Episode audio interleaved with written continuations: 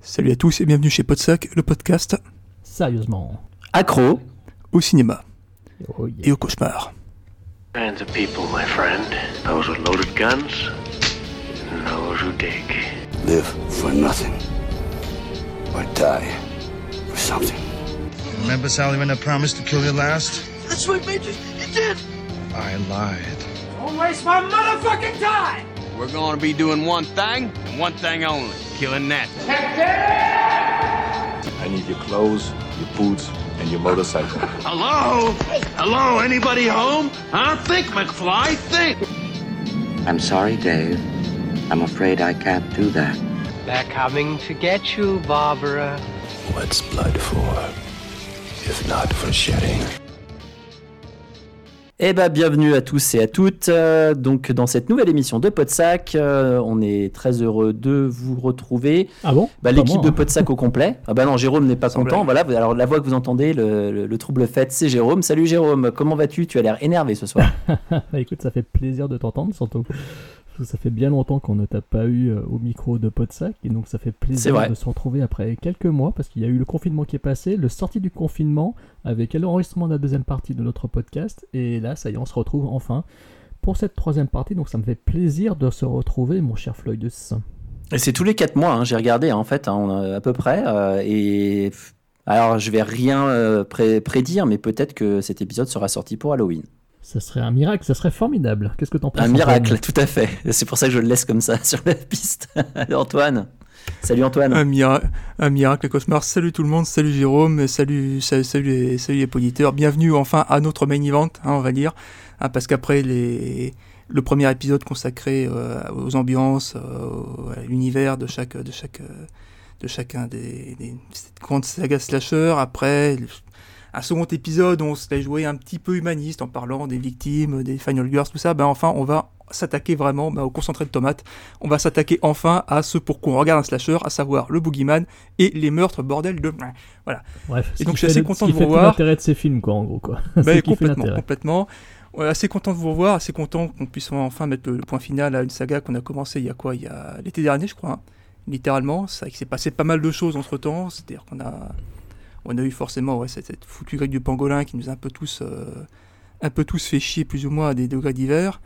On a eu pas mal de, de, de bouleversements perso. hein. Je crois qu'on a à peu près tous changé de boulot entre le, le début du le début de ce projet Ouais. et le moment où ce dernier podcast sera, sera, sera mis en ligne, hein, c'est vous C'est dire. vrai, c'est vrai Donc qu'il s'en voilà, est passé il des choses. Il s'en est, passé des choses, il s'en est passé des choses. On sait pas, on a, on a, on n'a pas glandé, rassurez-vous. hein, c'est, c'est juste que voilà, c'est le- le- il n'y a pas eu que des soucis d'organisation de l'emploi du temps. Il n'y a pas eu que des, des, des- du, temps passé à mater à peu près tout- tout- tous ces films. On n'a pas, pas passé que notre temps à les, à les- analyser. On a aussi euh, eu des vies en dehors. On le regrette, hein, rassurez-vous. Mais voilà, c'est, on est enfin, on est enfin au à la conclusion de, ce, de, de cette saga, et je vous rassure tout de suite, on a déjà commencé à plancher sur d'autres euh, d'autres formats, on verra ensuite. euh, Alors, on va surtout, Voilà. surtout ne pas donner de deadline pour les autres formats. et non, par non, contre, on n'aura pas de dit- deadline, on va se décider, on va se décider sur le thème, tout ça, ça va se régler à Ah bon, coup c'est de ça WhatsApp, voire à coup de pneus si jamais il y a vraiment des, des- des problèmes, mais voilà, rassurez-vous. À la, à la rub- à la rubber. Et euh, du coup, euh, justement, en parlant de ça, parce que tu parlais de, oui, il y a eu le confinement, etc. Euh, deuil du cinéma. Combien vous avez vu de films, en fait, euh, depuis le début du confinement jusqu'à maintenant, au cinéma? 4. Au cinéma, waouh. 4, Euh, et j'ai même vu le dernier euh, Michael Youn, donc là je suis heureux, je peux mourir tranquille. Oh putain, Jérôme, 4 et t'as choisi. D'accord, ok. bon. Oh, C'était mon anniversaire, c'était le 21 Aïe, aïe, juillet, c'est Thibaut Turca et Anthony Darche que beaucoup ici Ah. connaissent. Ah, ok, Euh, non, mais d'accord, ok, c'était dans. euh, Ok. offert la séance de Divorce Club de Michael Youn pour mon anniversaire. S'il y avait eu les tuches 4, euh, là, ça Si vous avait aurait- été les, les aussi. 4, on aurait été voir les touches 4. C'est évident qu'on aurait fait les touches 4, parce que nous aimons les touches 4 et nous aimons les frites. Donc t'es à 4, et puis toi, Antoine, t'es à combien Euh, j'ai pas compté, moi. Attends, j'ai vu quoi? J'ai vu, euh, j'ai vu Terrible Jungle avec Vincent de Dienne euh, et Catherine Deneuve et euh, Jonathan Cohen. J'ai vu quoi? J'ai vu un film mongol aussi qui s'appelait La femme des steppes, le flic et l'œuf. Ouais, bon, ça va. hein. Mais Voilà, j'ai parlé dans, quoi, le podcast, dans le podcast J'ai live. parlé dans le en podcast parce que c'est la première fois que je voyais un film mongol et ça, c'est forcément, c'était, euh, il Ouais, fallait que je non, le mais- marque. Voilà, j'ai vu quoi? J'ai vu les nouveaux mutants aussi, en craignant qu'ils disparaissent de l'affiche. Oui, c'est qu'en fait, il y a eu tellement, tellement peu d'offres en ce moment que bah, il est toujours à l'affiche, heureusement d'ailleurs. Parce que moi, c'est un film que j'ai pas. qui est pas forcément un chef-d'œuvre incroyable, mais qui est moins mauvais que ce que je craignais, on va dire. Voilà. Euh, j'ai pas vu Tenet, pour ceux qui se posent la question. Bah, moi non plus. Pour euh, Ah, plein, plein de raisons. C'est-à-dire qu'en fait, ce qui se passe, c'est que ben, la hype du, de ce, autour de ce film était quand même assez costaude. Et il est sorti au moment où j'avais des examens à passer. Et où je me suis dit que, euh, vu les circonstances de la situation sanitaire, notamment en région parisienne, je me voyais mal euh, prendre le risque de choper le Covid à deux semaines de passer un examen important. Voilà, littéralement. hein, donc, et puis je ne l'ai pas rematé ensuite parce que ben, la flemme, hein, littéralement. Et donc voilà, donc j'ai pas. Qu'est-ce que j'ai maté d'autre? J'ai pas maté grand chose d'autre en fait. Hein. Je suis pas. Je suis pas trop allé au cinéma ces derniers temps pour euh, plein, plein de raisons. hein. On, va, on, va dire, pas le temps essentiellement. Et toi, Tony Donc t'as- voilà. T'as été voir quoi, toi Ah bah moi non moi je vous ai ah bah, pour- euh, je vous ai battu hein. Non moi j'en ai pas vu. Ah, Je n'ai pas Alors remis les pieds au cinéma depuis que j'ai arrêté ma carte. euh, Donc c'était juste avant le confinement. Et j'ai Ouais. bon espoir. Et là honnêtement je, je- voilà j'ai bon espoir euh, on va dire que les choses se tassent un peu et que euh, je puisse la reprendre. Notre euh, compère Wild Gunslinger hein, qui, qui était dans Podsac avant euh, vient d'arrêter enfin arrêter il y a pas longtemps aussi pareil son abonnement au cinéma à cause euh, Ah oui. voilà enfin du fait que comme il y a bah, vu qu'il y a le couvre-feu puis d'ailleurs maintenant qui s'étend euh, Oui. d'autres endroits Oui, euh, ben, ben, en fait, tu bosses 21h. Ben, en fait, si tu veux, pas, tu peux pas aller voir un film. Non, pratiquement, on va dire. Enfin, c'est- toi, tu voilà. vas te coucher. Donc, Voilà. euh, donc c'est voilà. Je dois dire que je- quand je m'en suis rendu compte, j'ai halluciné. Je me suis dit bon, ok. Alors après, je me suis rattrapé sur d'autres choses, effectivement, parce que maintenant on a plein de moyens. euh, mais ça fait, je sais pas, ça fait bizarre et je trouve que c'est un. Enfin, j'espère que voilà qu'on va bientôt euh, que ça va bientôt changer parce que parce que c'est très très mauvais pour le cinéma et je pense aussi alors pour le coup nous on parle de, de cinéma mais euh, je pense aussi au théâtre au spectacle vivant à tous ces trucs là sûr, bien où, sûr. euh, les, où les gens en souffrent alors c'est vrai qu'il y a, il y a des, des souffrances plus importantes mais c'est quand même des, des domaines dans lesquels euh, bah, c'est c'est compliqué donc moi je c'était juste un petit message comme ça bah, pour commencer qu'on a aussi des quelques personnes qui euh, sont dans le milieu qui nous écoutent euh, bah, un, gros big up de soutien parce que c'est pas drôle quoi et Ah bah non, bah là il y a tous les festivals, que- tous les concerts annulés, enfin c'est une catastrophe hein, pour le Les pour concerts, t'as raison, Jérôme aussi, catastrophe, hein. T'as raison pour les concerts aussi, ouais. Mm. ouais. Et c'est- je repensé parce qu'il y a pile un an, j'étais euh, allé voir les Pixies en fait. Ah bah ouais, bah voilà. Voilà, Donc euh, c'est une grosse tragédie Voilà. pour la culture. hein. C'est sûr que c'est c'est très triste, c'est très déplorable. Après, bon bah voilà, euh, c'est malheureusement une crise sanitaire, on ne peut rien, quoi. C'est comme ça. hein. On ne veut pas reprocher à qui que ce soit malheureusement que l'on soit tous touchés, mais surtout ça touche tout le monde. Donc euh, hein, euh, comme vous le savez, dans mon domaine, euh, je gère des dossiers de succession et ben, la semaine dernière, j'ai un mec qui m'a appelé à 14h pour me dire que son père était décédé du Covid le matin et qui m'a apporté le dossier. Donc euh, je lui ai demandé d'attendre un peu une quinzaine de jours avant de m'apporter les papiers. C'est un peu horrible ce que je dis, mais ouais, ça impacte tout et, on, et c'est, à notre porte, c'est juste à côté quoi. Donc, euh, donc voilà, donc euh, j'espère, chers auditeurs, que vous vous portez bien. euh, ou que si vous êtes atteint, que vous vous remettez bien. Euh, Ouais. Voilà, on a fait beaucoup de podcasts live Instagram qui ont bien marché, qui maintenant sont disponibles sur le flux Instagram. Alors c'est vrai qu'on on en a moins fait ces derniers temps et tout, voilà, mais ce serait peut-être bien d'en refaire. Euh, je vous invite à revoir d'ailleurs les deux derniers qui étaient avec Lionel Grenier, donc qui est, qui est une personnalité très connue du monde de, de- du journalisme cinéma, euh, éminente, euh, éminent expert euh, en matière de Lucio Fulci, donc, euh, et puis surtout qui a participé à plein d'éditions collector Blu-ray. Donc euh, ceux qui n'ont pas eu l'occasion d'écouter euh, ce- ces petits podcasts, ces petits modules que j'avais fait avec Lionel, n'hésitez pas à aller Grand sur le compte. Instagram. Comment? Grand souvenir, euh, Lionel Grenier, si ça te Oui. rappelle quelque chose, une Bien année sûr. où on était à un festival, hein, on, est, on Oui, était sur à- Avignon. donc, euh, sur Avignon et euh, où j'avais cassé mon téléphone, où Chez il lui, faisait ouais. extrêmement chaud, etc. Mais ça m'a rappelé des souvenirs, effectivement, ouais. Bah oui, oui, justement. de Et puis, Podsac bah, de l'époque. Mais en tous les cas, euh, voilà, c'était bien sympa. Donc je vous invite à écouter ces dernières émissions. Et puis j'invite évidemment euh, bah, tous les deux parce que c'est vrai que euh, le compte Podsac est partagé par nous trois. Euh, libre à vous deux aussi de faire des émissions improvisées ensemble. hein.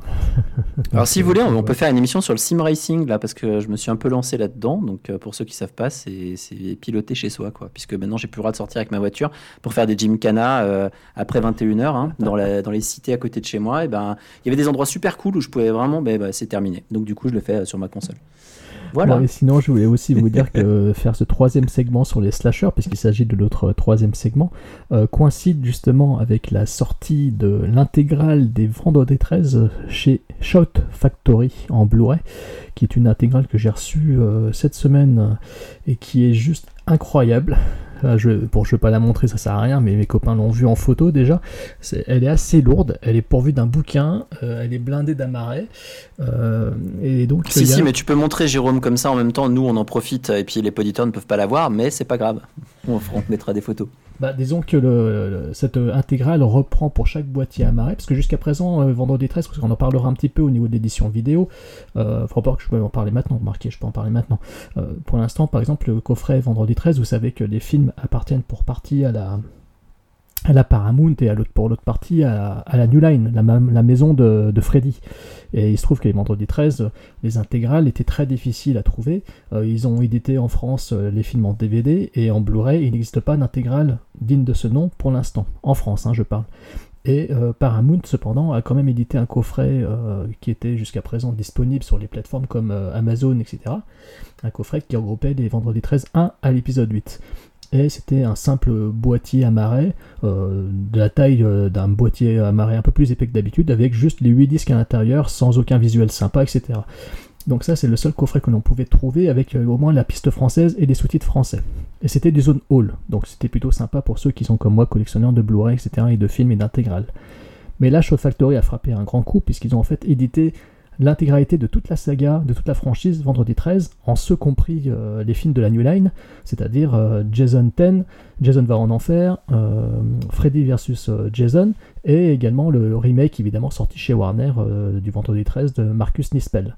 Donc c'est une intégrale qui reprend pour chaque film un boîtier amarré avec jaquette réversible et avec le visuel de américain de la fiche d'origine. C'est la première fois qu'on a un coffret Vendredi 13 qui prend pas un visuel hideux euh, photoshopé euh, à la dégueulasse comme ils avaient fait jusqu'à présent pour les DVD ou les Blu-ray.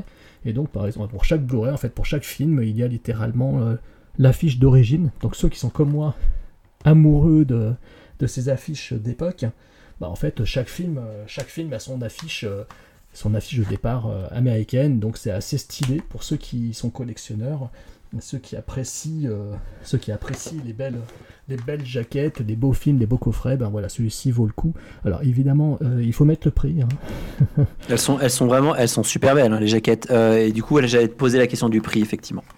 Bah oui, alors le prix, euh, effectivement, c'est pas donné du tout. Hein, C'est-à-dire, autant le coffret que vous pouvez trouver maintenant sur Amazon, de, la première intégrale des 8 films, moi je l'avais eu à moins de 30 euros en passant par Amazon, euh, c'était plutôt une aubaine. Aujourd'hui, le coffret est quasiment introuvable, donc il est monté entre 50 et 100 euros.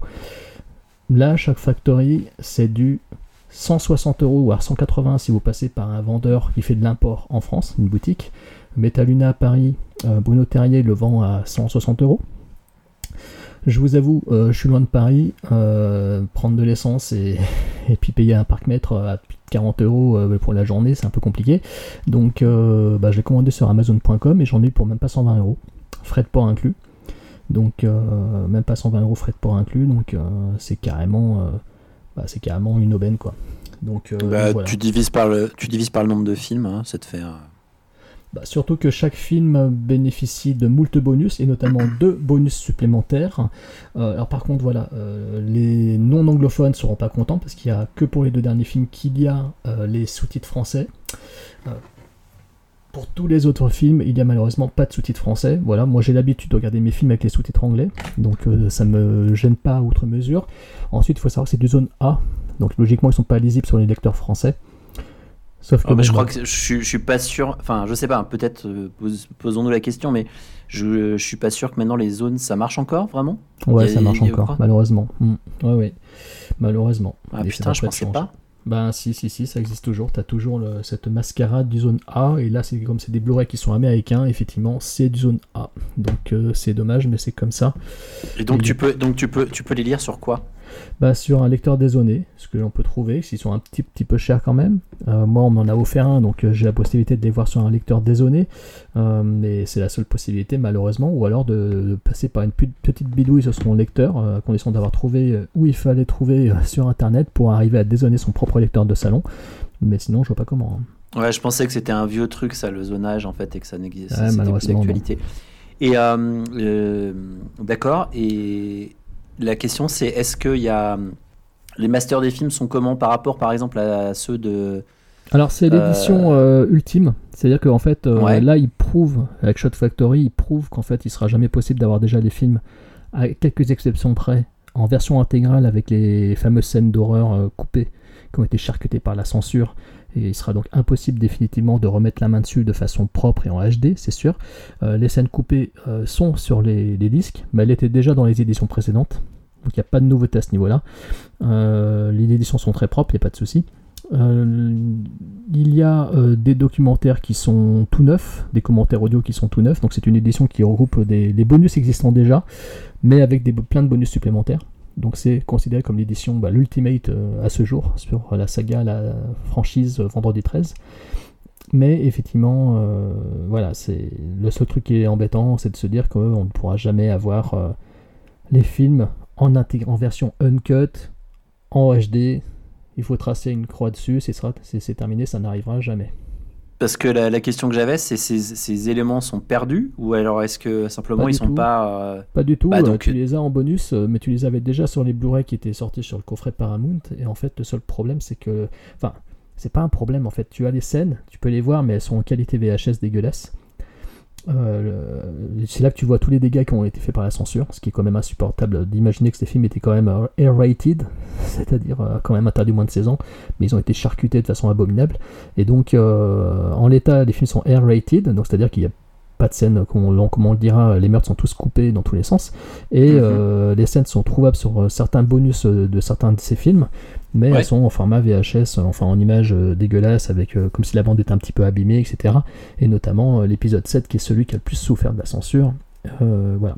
Ce qui est assez curieux, c'est que Paramount avait quand même sorti Mass- euh, Meurtre à la Saint-Valentin de George Mihalka, le slasher euh, minier mineur Ouais, ouais, euh, canadien. Et en fait, le Blu-ray de ce film euh, incluait des scènes gore uncut dans à l'intérieur même du montage du film. C'est-à-dire qu'en fait, tu matais le film et des scènes de meurtre, et en fait, euh, le film était en HD, et dès que tu as les scènes de meurtre, bim, c'était inclus dedans, les scènes en basse définition, mais tu avais les scènes qui étaient incluses dedans. Mais en fait, je, je vois pas, je vois pas ce qui. C'est pour ça, c'est ma question, c'est que je vois pas ce qui empêche de le faire, c'est-à-dire de lancer un visionnage normal, enfin, sans ces scènes-là, et un visionnage avec les scènes, même si elles sont Je bonne qualité. que je pense que ça aurait été une plutôt bonne idée de l'avoir fait. Mais ils l'ont pas fait, ils ont mis des scènes à part, donc euh, des slashed scenes, comme ils disent sur les bonus. Ok, et les scènes, sont, les scènes sont complètes ou c'est juste les parties coupées? Ah non, non, les scènes sont, enfin, les scènes sont complètes, euh, notamment pour l'épisode 7, c'est celui que, où c'est le plus Oui. flagrant. Il y a 8 minutes d'ailleurs, le, le module est disponible sur YouTube euh, facilement, on peut voir Ah oui, en mais je vois ce que tu, je, je vois, mais je veux dire là, ils ont fait le choix de prendre euh, ces scènes complètes, non censurées en fait. On est d'accord, c'est pas Tout juste le- les éléments de censure. D'accord. Tout à fait. Alors, euh, donc c'est le coffret le plus complet. Euh, il faut savoir que euh, New Line a aussi sorti le coffret Freddy en Blu-ray, qui est donc qui regroupe euh, en gros le coffret qui existait déjà à l'époque en DVD, qui était très très beau d'ailleurs, qui était sorti, que j'avais acheté à sa sortie, que j'étais super content de l'avoir. Donc il existe aussi une intégrale euh, Blu-ray euh, des Freddy qui est disponible en France pour le coup, c'est Metropolitan Film Export qui l'a sorti, qui l'a édité en France. Très beau coffret qui regroupe les 7 films officiels de la franchise, sauf le remake parce qu'il est sorti chez Warner. Donc il n'est pas compris dans ce coffret, mais il y a au moins le, ouais, des griffes de la nuit jusqu'à Freddy sort de la nuit. Très bonne édition avec plein de documentaires, etc. Et puis pour des disques qui sont plutôt euh, très belle qualité. Donc ce qui est très plaisant. Euh, le seul défaut, c'est que, en tout cas pour ces films-là, ça reprend les bonus qui existaient déjà sur les DVD, donc il n'y a pas vraiment de nouveauté. Et enfin, euh, Shot Factory, qui a donc sorti le coffret intégral vendredi 13, avait également sorti un coffret intégral Halloween, qui regroupait également tous les films de la franchise, sauf le tout dernier avec, J- avec Jamie Lee Curtis. Donc il regroupait tous les films de la franchise, mais il faut juste, voilà, il faut juste savoir que ce coffret, bah, comme celui de Vendredi 13, euh, c'était une édition limitée, euh, ce qui fait qu'aujourd'hui il vaut plus de, je crois plus de 1000 dollars euh, pour le trouver. C'est pour ça que j'allais te poser la question pourquoi avoir choisi, avoir choisi ce coffret-là parmi les autres? Spécifiquement C'est parce qu'il est sorti, tu l'as eu et comme ça je au moins sorti, sûr je l'avais que- précommandé il y a plusieurs, il y a Ouais. un petit moment, et en fait, euh, bah oui, c'est clair. hein.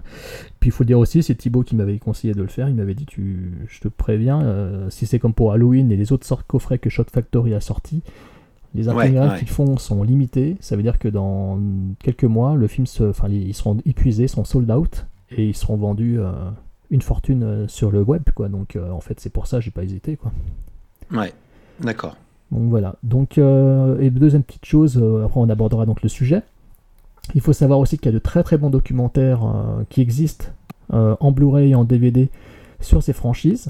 Donc on n'en a pas parlé, mais vous savez que un des maîtres d'œuvre derrière Halloween 6 La Malédiction aujourd'hui est connu pour être un très très bon metteur en scène de documentaires.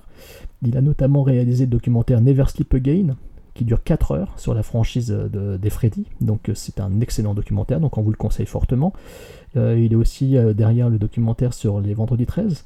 Hein, euh, donc euh, pareil, euh, gros documentaire fleuve sur les Vendredis 13 et notamment aussi sur le His Name Was Jason aussi qui est très très sympa, Oui. qui dure une heure et demie et qui je crois est disponible sur Netflix ou, Pri- ou Prime Sur. Amazon ou sur Netflix, un des deux. Amazon peut-être. Peut-être sur Prime. Non. Donc, euh, Et je crois qu'il y en a sur Shadows aussi, si jamais euh, si je peux. Ah oui, attends, parce que Shadows, pardon, tu peux nous, euh, tu peux nous expliquer Shadows euh, J'ai jamais entendu parler. De... Ah Ouais, c'est parti.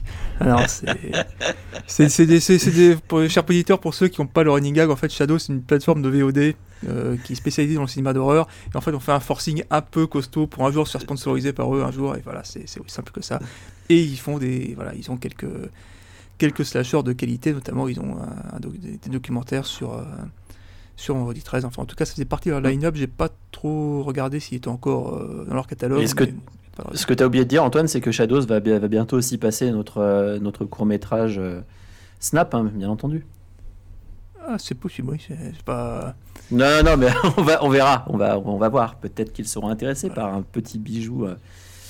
Euh, voilà, Ben, bref. Et du coup, euh, du coup, Jérôme, euh, quand tu parlais de Never Sleep Again, Oui. euh, tu, il existe avec des sous-titres français ou des, ou des sous-titres anglais corrects? Euh, moi, je l'ai, euh, je l'ai justement avec euh, avec les sous-titres. J'ai le coffret DVD qu'ils avaient sorti. Bon, on le trouve. C'est ça. Pas très cher. hein, il est pas très cher. Ouais. Donc, Ouais, mais c'était pour savoir où est-ce qu'on pouvait le trouver en fait. Oui, oui, on le trouve, on le trouve en DVD facile, en zone 2, euh, sans aucune difficulté. Il y a aussi le coffret Vendredi 13, enfin le, le documentaire sur les Vendredi 13 aussi qui est trouvable. Le seul regret que j'ai, c'est que pour les Halloween, ça n'existe pas. En tout cas, il y a des documentaires hein, sur les 25 ans de Halloween, etc., qui sont disponibles sur le gros coffret DVD qu'ils avaient sorti à l'époque euh, chez Opening Video. Ils avaient sorti un beau coffret DVD euh, qui était l'Ultimate sur le film de John Carpenter, dans lequel tu avais des documentaires qui étaient assez longs, assez épais, assez avec qui regroupaient aussi pas mal d'interviews et qui en même temps il y avait des, trucs de Comic Con. Enfin, il y avait vraiment, c'était vraiment un gros gros coffret DVD qui regroupait trois DVD, je crois, avec plein de documentaires dessus. Et en fait, euh, tous ces bonus sont disponibles sur le gros coffret Halloween euh, paru chez ESC euh, récemment. En fait, tous les, tous les documentaires qui étaient sur l'édition DVD chez Opening sont euh, repris quasiment dans le coffret ESC. Donc, bon, bah, c'est plutôt une bonne nouvelle pour ceux qui ne les avaient pas eu à l'époque. Donc, c'est pour ça que je vous conseille de, vous choper le coffret Halloween chez ESC. Bon, le seul souci, c'est que, c'est que ce coffret Halloween n'existe pas. euh, n'existe pas, le coffret intégral Halloween n'existe pas, mais par contre, voilà, ils font au moins, ESC a au moins sorti une édition collector euh, de, ce, de ce film avec tous les documentaires. D'ailleurs, ESC cas, moi, a je aussi conseille- sorti. Pardon, alors, ça, vas-y, Jérôme.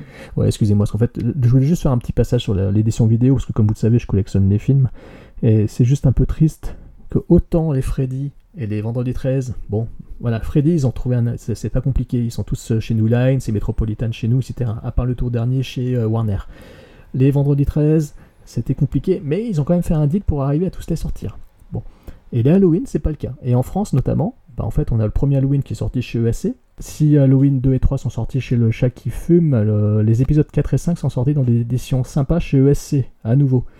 Donc euh, chez ESC, on a le 4 et le 5. Et l'épisode 6, euh, la malédiction, Halloween 6, la malédiction, Halloween euh, 20 ans après, Halloween Résurrection sont sortis chez Studio Canal. Halloween et l'Halloween 2 de Rob Zombie sont sortis, eux, chez Whiteside Video. Et le tout dernier Halloween est sorti, je crois, chez. Ah, je sais plus qui l'a sorti le tout dernier. je l'ai en, en Blu-ray 4K, je sais même plus qui l'a édité. Enfin, vous voyez, en fait, les Halloween, c'est un peu la misère au niveau éditorial, c'est un peu n'importe quoi, en tout cas sur, euh, notre territoire en France. Il n'y a, pas encore- eu d'accord, euh, comme, chez, comme aux États-Unis avec Shot Factory qui a édité l'intégralité de la saga. Chez nous, c'est tout, c'est, tout éparpillé partout, je suis plein d'éditeurs différents, du mainstream jusqu'à l'éditeur de niche comme le chat qui fume ou ESC. C'est quand même assez, assez dingue. Voilà, je voulais juste faire un petit aparté sur, euh, sur ces éditions vidéo et sur les documentaires, très bien. hein, mes chers sacs. C'est- Très bien, Jérôme. Et juste euh, une dernière chose, parce que je reviens sur Never Sleep Again que j'avais beaucoup aimé. En fait, euh, il me semble, tu vas, tu vas me détromper si c'est pas le cas, il dure pas genre 4 heures. Si, si, si, si, si, si, si, C'est ce ça, hein. des- Ouais, ouais, bien sûr, ce sont des documentaires. C'est euh, ouais. Un documentaire fleuve de 4 heures. Et puis il faut savoir aussi qu'il y a une sorte de documentaire alternatif qui qui s'intéresse au personnage de Nancy Thompson. Parce que je crois que c'est Never Sleep Again, euh, euh, Again. was Nancy, ou truc again, comme ça. again. Et de mémoire, et de mémoire euh, oui, il y a un documentaire également sur, euh, sur le personnage de Nancy euh, Thompson. euh. donc, euh, donc voilà. Eh ben, très bien. Antoine, tu as un petit mot à rajouter ou? Sur les problèmes d'édition DVD, bon, pas, je suis assez d'accord avec ce que disait Jérôme. C'est vrai que là, autant, autant les Freddy euh, sont assez faciles à trouver, autant ouais, les Vendredi 13 c'est déjà un peu plus, un peu plus compliqué. Et les Halloween, euh, je vous avoue que moi par exemple, le 6, j'ai jamais réussi à trouver d'édition française du DVD. Voilà, alors c'est peut-être moi qui m'a cherché, mais en fait, le seul DVD d'Halloween 6 que j'ai, il est en anglais, sous-titré en anglais, sans. Alors Halloween 6, il existe maintenant en Blu-ray chez euh, Studio Canal. Je le trouve pas très cher, notamment dans Mm. les offres euh, Blu-ray de 3 pour 30 et tout. Il a été édité en même temps que le, le 20 ans après et que Résurrection. Et le, le documentaire Crystal, Lake- Crystal Lake Memories, il faut quand même savoir qu'il dure près de 7 heures. Ah putain, ouais, bah, d'accord. Ouais. Et c'est le même réalisateur, hein, c'est Daniel Farranz, hein, c'est ça qui est marrant. hein, D'accord, ouais. Ok. C'est ce même gars qui est derrière de mémoire euh, le Halloween 6, euh, la, la malédiction, quoi. Donc, euh, Il a pas pu, il a pas pu faire 7 heures de film dans, dans son Halloween, donc il s'est dit tiens, je vais faire 7 heures de documentaire. Je pense que c'est une bonne chose. on peut dire ça aussi, ouais. Bon, et bah écoute Jérôme, c'est très bien. Je pense qu'on va pouvoir attaquer euh, notre, euh, notre sujet du soir après cette, euh, cette longue introduction. À moins que tu aies encore quelque chose à rajouter. Non, non, non, non, non, non c'était juste qu'en fait, je voulais juste vérifier pendant que tu discutais. euh, Daniel Farranz, donc le mec qui, a fait, qui est derrière tous ces gros documentaires, c'est lui qui a écrit euh, Halloween 6, la malédiction. C'est le petit aparté que je voulais faire sur ce, ce brave monsieur. Euh, donc voilà, Donc oui, alors on a fait, euh, comme disait tout à l'heure Antoine en, en première partie, en introduction, on a fait donc sur les ambiances des films. On a fait ensuite sur euh, la Final Girl et sur les groupes de personnes qui se battaient contre euh, les méchants de Freddy et Jason et Michael. Et ben en fait, euh, comme on a abordé tout et n'importe quoi, et ben maintenant on va s'intéresser au vif du sujet, c'est-à-dire les boogeymen eux-mêmes. Donc on a d'un côté Freddy, ce brave Freddy, ce brave vieux Freddy, armé de ses griffes qui attaque dans les rêves. On a de l'autre côté le gros Golgoth, vendredi 13, donc Jason Voorhees. Et, de, tro- et en troisième, on a ce bon vieux Michael Myers, euh, mutique, euh, silencieux, euh, The Shape. Donc euh, trois personnages monolithiques, trois personnages cultes du cinéma d'horreur, euh, du cinéma slasher. Donc on va pas revenir sur euh, ce qu'est le genre slasher. Je pense que si vous suivez ce troisième épisode, vous avez déjà écouté les précédents. Puis vous Je pense qu'on pourrait faire un petit aparté avec le Giallo aussi, ça pourrait être intéressant. Voilà, on va éviter, surtout pour entendre euh, Antoine dire que le giallo c'est un genre mineur. Ah oui, Je, je, t'es- t'es au picking Yarf. Voilà. J'ai dit ça, moi. Alors, Et donc Alors, voilà. Non, mais si vous on- savez pas ce que c'est qu'un slasher, on vous, on vous laisse écouter les, les premiers épisodes. On sait pas très bien ce que vous foutez là, vous me direz rien, mais bienvenue. Mais euh, sinon, ouais, non, c'est. On vous laisse écouter les trucs, on va pas forcément. euh, Non mais sinon on peut arrêter le sujet, puis on, on peut, on peut parler aussi de Street Fighter qui est sorti chez euh, Eureka Film en Blu-ray. hein. Ah, il est Oh, magnifique, il y a des cartes postales Non. et l'affiche dedans, moi je vous le dis, je suis heureux.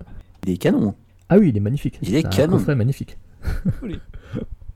Euh, Voilà. Donc voilà. Donc euh, Voilà. les Boogeyman, cette fois-ci, les meurtres, la mise en scène des meurtres, les armes qu'ils utilisent. Voilà ce dont nous allons parler dans cet épisode. Alors déjà, juste comme ça, euh, on en avait déjà parlé, mais des trois Boogeymen, c'est lequel votre préféré? On sait, c'est le Freddy le préféré de tout le monde. Ah bah c'est clair, je suis d'accord. Ouais. Moi j'aime bien les malingres comme ça qui aiment bien et puis en plus il est c'est quelqu'un qui est- il, il aime les enfants il est, il est quand même c'est c'est un, c'est un bel homme quoi. Bah, ça- ça- c'est- en fait, c'est marrant parce que des trois personnages, on est bien d'accord. Parce que là, on va aborder les, on va aborder les, les trois boogeymen différemment, mais Ouais. c'est celui qui, qui a un petit peu évolué au niveau du style de maquillage, mais en l'état, c'est resté le même acteur, déjà d'une part. Exactement. Donc euh, c'est Robert Englund qui, on va le dire, a quand même porté le personnage jusqu'au bout. Euh, on parlera pas de Jackie Earl Haley euh, sur le, le remake euh, qu'ils ont fait, qu'ils ont produit, mais toujours est-il que c'est quand même Robert Englund qui a porté le personnage avec sa gestuelle, sa, son côté magnétique, sa, façon de parler, ses, ses- ses mimiques, etc. C'est quand même lui qui a porté tout le personnage, qui ensuite a porté le personnage vers une certaine euh, vers du certain, un certain cabotinage, ce qui est peut-être un petit peu dommage, mais bon, c'est comme ça en tout cas. Robert Englund est peut-être celui qui a porté un vrai personnage de Boogeyman jusqu'au bout, contrairement euh, aux autres, qui, dont on se souviendra, par exemple pour les Vendredis 13, on retiendra surtout Kane Hodder, mais bon, il n'a pas fait beaucoup de Vendredi 13 quand même, hein, on retient surtout son nom, parce que c'est celui qui, a- qui est revenu plusieurs fois dans le rôle de, Jason, mais il a quand même interprété, euh, ça se compte même pas sur les doigts d'une main, donc euh, donc c'est pas si flagrant que ça. Et puis les Halloween, Michael Myers, j'en parlerai même pas quoi.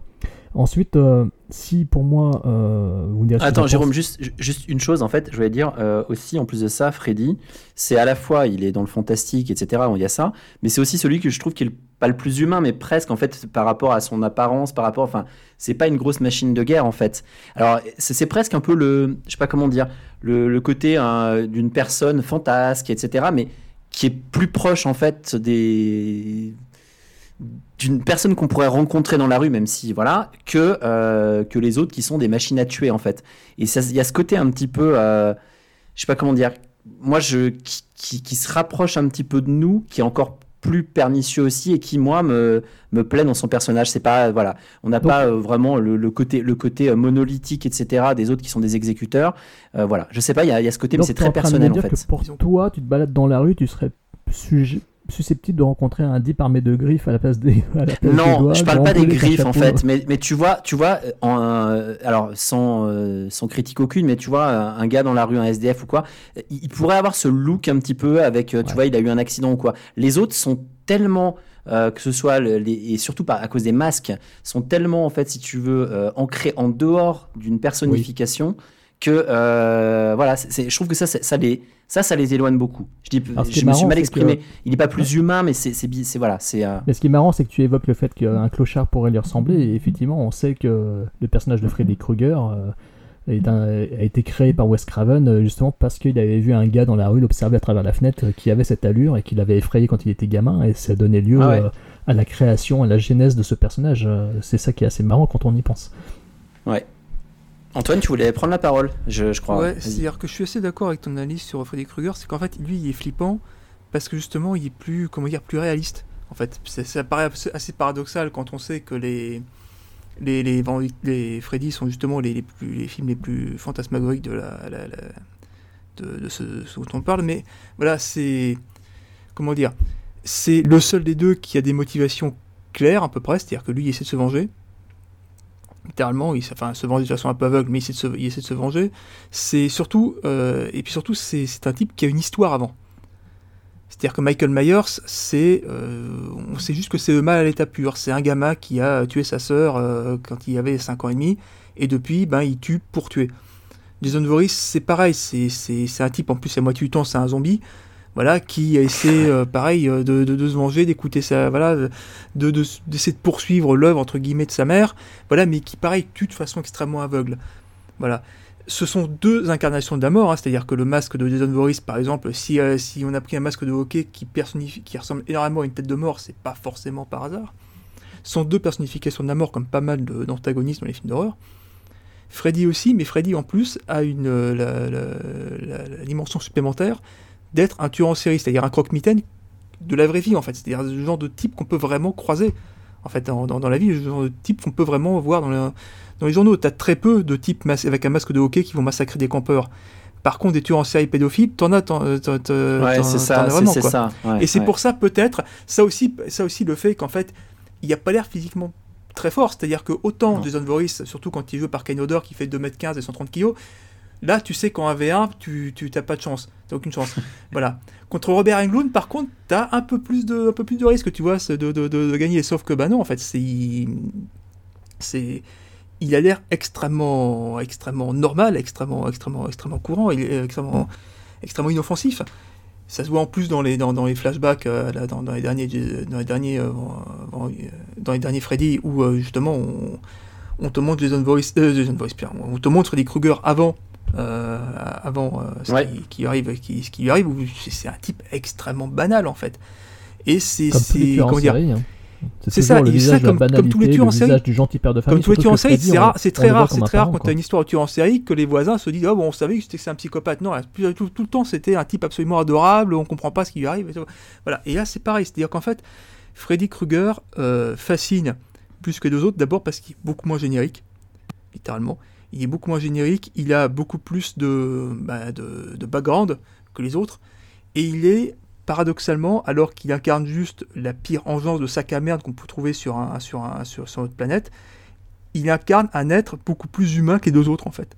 littéralement. Et c'est peut-être pour ça, parce qu'il est plus proche de nous, qui nous fascine et qui est forcément plus, plus, plus effrayant que, que les autres. Enfin, moi, en tout cas, c'est mon analyse. T'en penses quoi, Jérôme, Voilà. du coup? Mais Jérôme a une objection. Non, non, j'ai pas du tout d'objection, au grand contraire. Je voulais justement rebondir là-dessus parce que vous avez effectivement votre avis qui est totalement clair et bien précis et plutôt brillant, n'est-ce pas?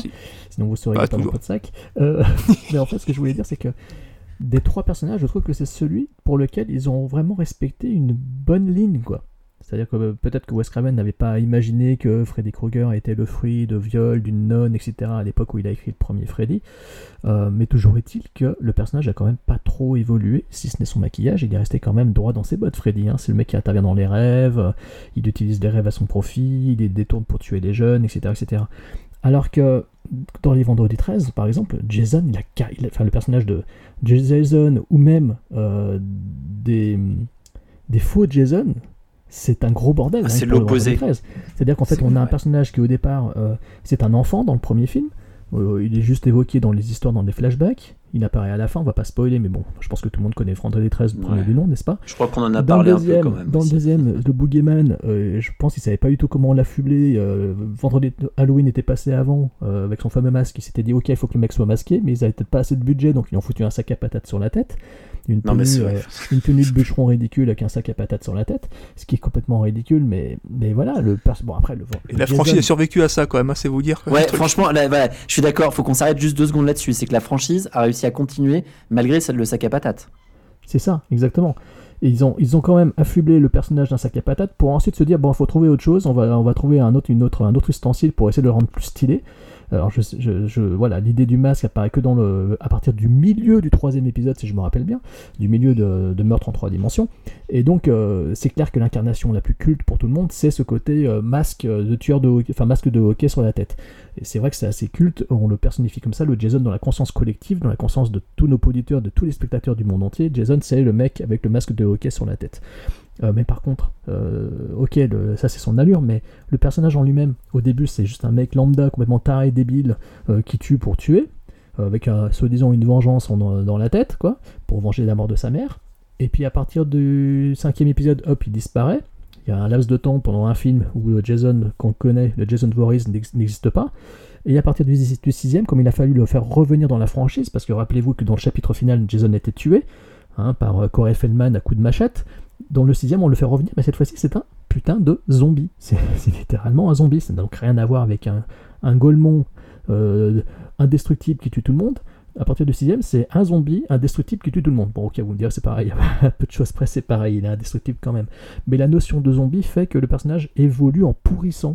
Euh, ce qui fait que visuellement, le Jason prend une dimension autre, prend une dimension, plus massive encore. Euh, là, euh, Antoine parlait du fait que euh, Kane Hodder était massif, euh, il faisait plus, d'une centaine de kilos, donc euh, forcément au niveau corporel, c'est assez impressionnant.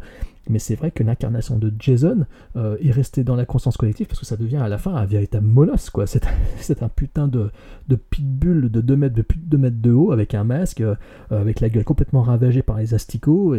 Mais, ça prouve que, pendant tout, tout le long de la franchise, les mecs savaient pas vraiment où ils allaient avec leur personnage, quoi. Mais bon, alors ça, après- peut être, ça peut être ça, ou, ça peut, ou alors on pourrait le prendre de façon positive, qui n'est pas celle que je partage, hein, en se disant il y a une évolution. Mais, euh, mais bon, quand on voit euh, effectivement entre le premier, où on ne le voit pas, et qui pour moi est quand même une bonne chose finalement, euh, enfin il est un peu à part, le deuxième où il a le sac à patates, le troisième où il a le masque, en fait déjà là on sait que on sait pas quoi mettre, tout d'un coup on met un masque, et puis après finalement ben, on sait... Enfin, donc voilà, on sait que c'est désordonné. Mais euh, voilà, après on peut pas enlever le fait que du coup, eh ben, euh, on a euh, un peu de la fantaisie dans le sens où on sait qu'on va pas revoir toujours, peut-être forcément exactement ce boogeyman de la même façon, contrairement à Michael Myers, par exemple, où là, on est complètement encore sur autre chose, c'est-à-dire, il y a une vraie continuité, un peu comme dans Freddy, mais une continuité d'un bloc monolithique. Je sais je sais pas si je pourrais dire que c'est c'est finalement le moins intéressant de la franchise parce que je sais, sais pas si c'est ce que je pense. Mais du coup, euh, le côté euh, what the fuck euh, finalement de, des vendredis 13 fait que on s'en souvient bien. C'est marrant parce que du coup, on se souvient du sac à patates, même si ça aurait jamais dû continuer. On se souvient de.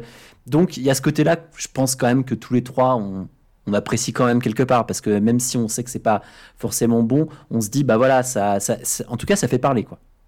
Bah, dans Halloween, si tu regardes bien, euh, si le look du personnage a changé parce qu'ils ont jamais pu reprendre le masque de, Mm. du départ du premier film original, etc., qu'ils ont dû modifier euh, son masque à plusieurs reprises et que c'est pour ça que dans l'épisode 4, par exemple, le masque qu'il porte euh, Michael Myers, c'est peut-être le plus moche, je crois, c'est dans l'épisode 4 et dans l'épisode 6, je crois c'est là où il est le plus laid. Mais Ouais, par ouais, contre, ouais, le, par contre, le, le personnage, là aussi, on sent qu'il savait pas quoi faire, quoi. Déjà, il lui invente, à la fin du deuxième épisode, il lui invente une sœur, enfin, il Ah donne oui, un lien familial avec euh, le personnage de Jamie Lee Curtis. Après, à partir de- d'épisode 4, on lui trouve une nièce. Euh, on invente une malédiction à partir d'un truc de rite druidique, de Samhain. On part sur un délire pendant trois films qui finalement va aboutir sur rien parce que l'épisode 6, euh, il a été remonté de telle façon qu'il n'y ait, plus il plus vraiment de rapport avec la, avec la malédiction de Samhain. hein. Donc je ne sais pas si vous avez vu la version intégrale, le director's cut euh, de l'épisode 6, mais ça, ça part sur toute autre chose au final, puisque dans l'épisode 6, en fait, ça c'était, enfin, tel que c'était prévu, euh, la malédiction se propageait sur le personnage du docteur Loomis. Donc euh, le fameux tatouage euh, se propage sur le docteur Loomis. Donc voilà, il- on sent que le personnage Michael Myers, ils ont essayé d'inventer des trucs, ils se sont dit que c'était pas assez, assez folichon, assez foufou au regard des Freddy, etc., qu'il fallait trouver des choses sympas. Et on sent qu'en fait, à chaque fois, ils se sont plantés et qu'ils n'ont jamais réussi à aller au-delà du postulat de départ. Après, euh, la, famille, euh, la famille, c'est le sang, hein. et le sang, euh, voilà, c'est c'est le tueur, quoi. Donc moi, je, trouve que cette partie-là, finalement, d'arriver, là, c'est la sœur, c'est un peu tiré par les cheveux, la nièce, etc. Mais au moins, quelque part, ça pouvait rester dans une certaine cohérence. Par contre, après, tout le reste, en fait, c'est là où on voit qu'il y a, en fait, ils avaient plus d'idées pour faire forcément des bah, en fait, à mon avis, quand t'as pas d'idée ou quand tu sais pas vraiment trop quoi faire, en fait, euh, mieux vaut laisser passer des années. Ils ont fait la même chose, euh, euh, Antoine je le sais bien, sur des jeux vidéo comme Assassin's Creed. Au bout d'un moment, quand t'as plus d'idées, quand tu sais plus quoi faire, tu te poses et tu dis, ok, on va réfléchir à faire quelque chose de bien et à faire revenir les gens là-dessus et en reprenant des bonnes bases, les bases que les gens aiment, mais euh, en ayant quelque chose de construit derrière. Bah, c'est ce qu'ils n'ont pas fait là.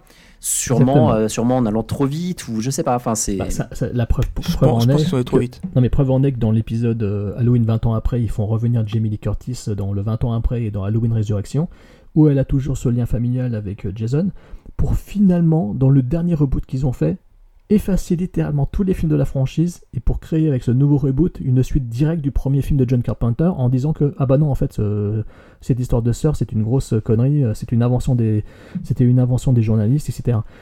C'est- dingue parce qu'en fait on a, vu, on a déjà vu Jamie Lee Curtis revenir et mourir dans la saga pour revenir une nouvelle fois et dire que non je ne suis pas sa sœur. Enfin c'est là que tu te dis mais ils savent pas du tout quoi faire de Michael Myers. Non, non, non, non, mais non.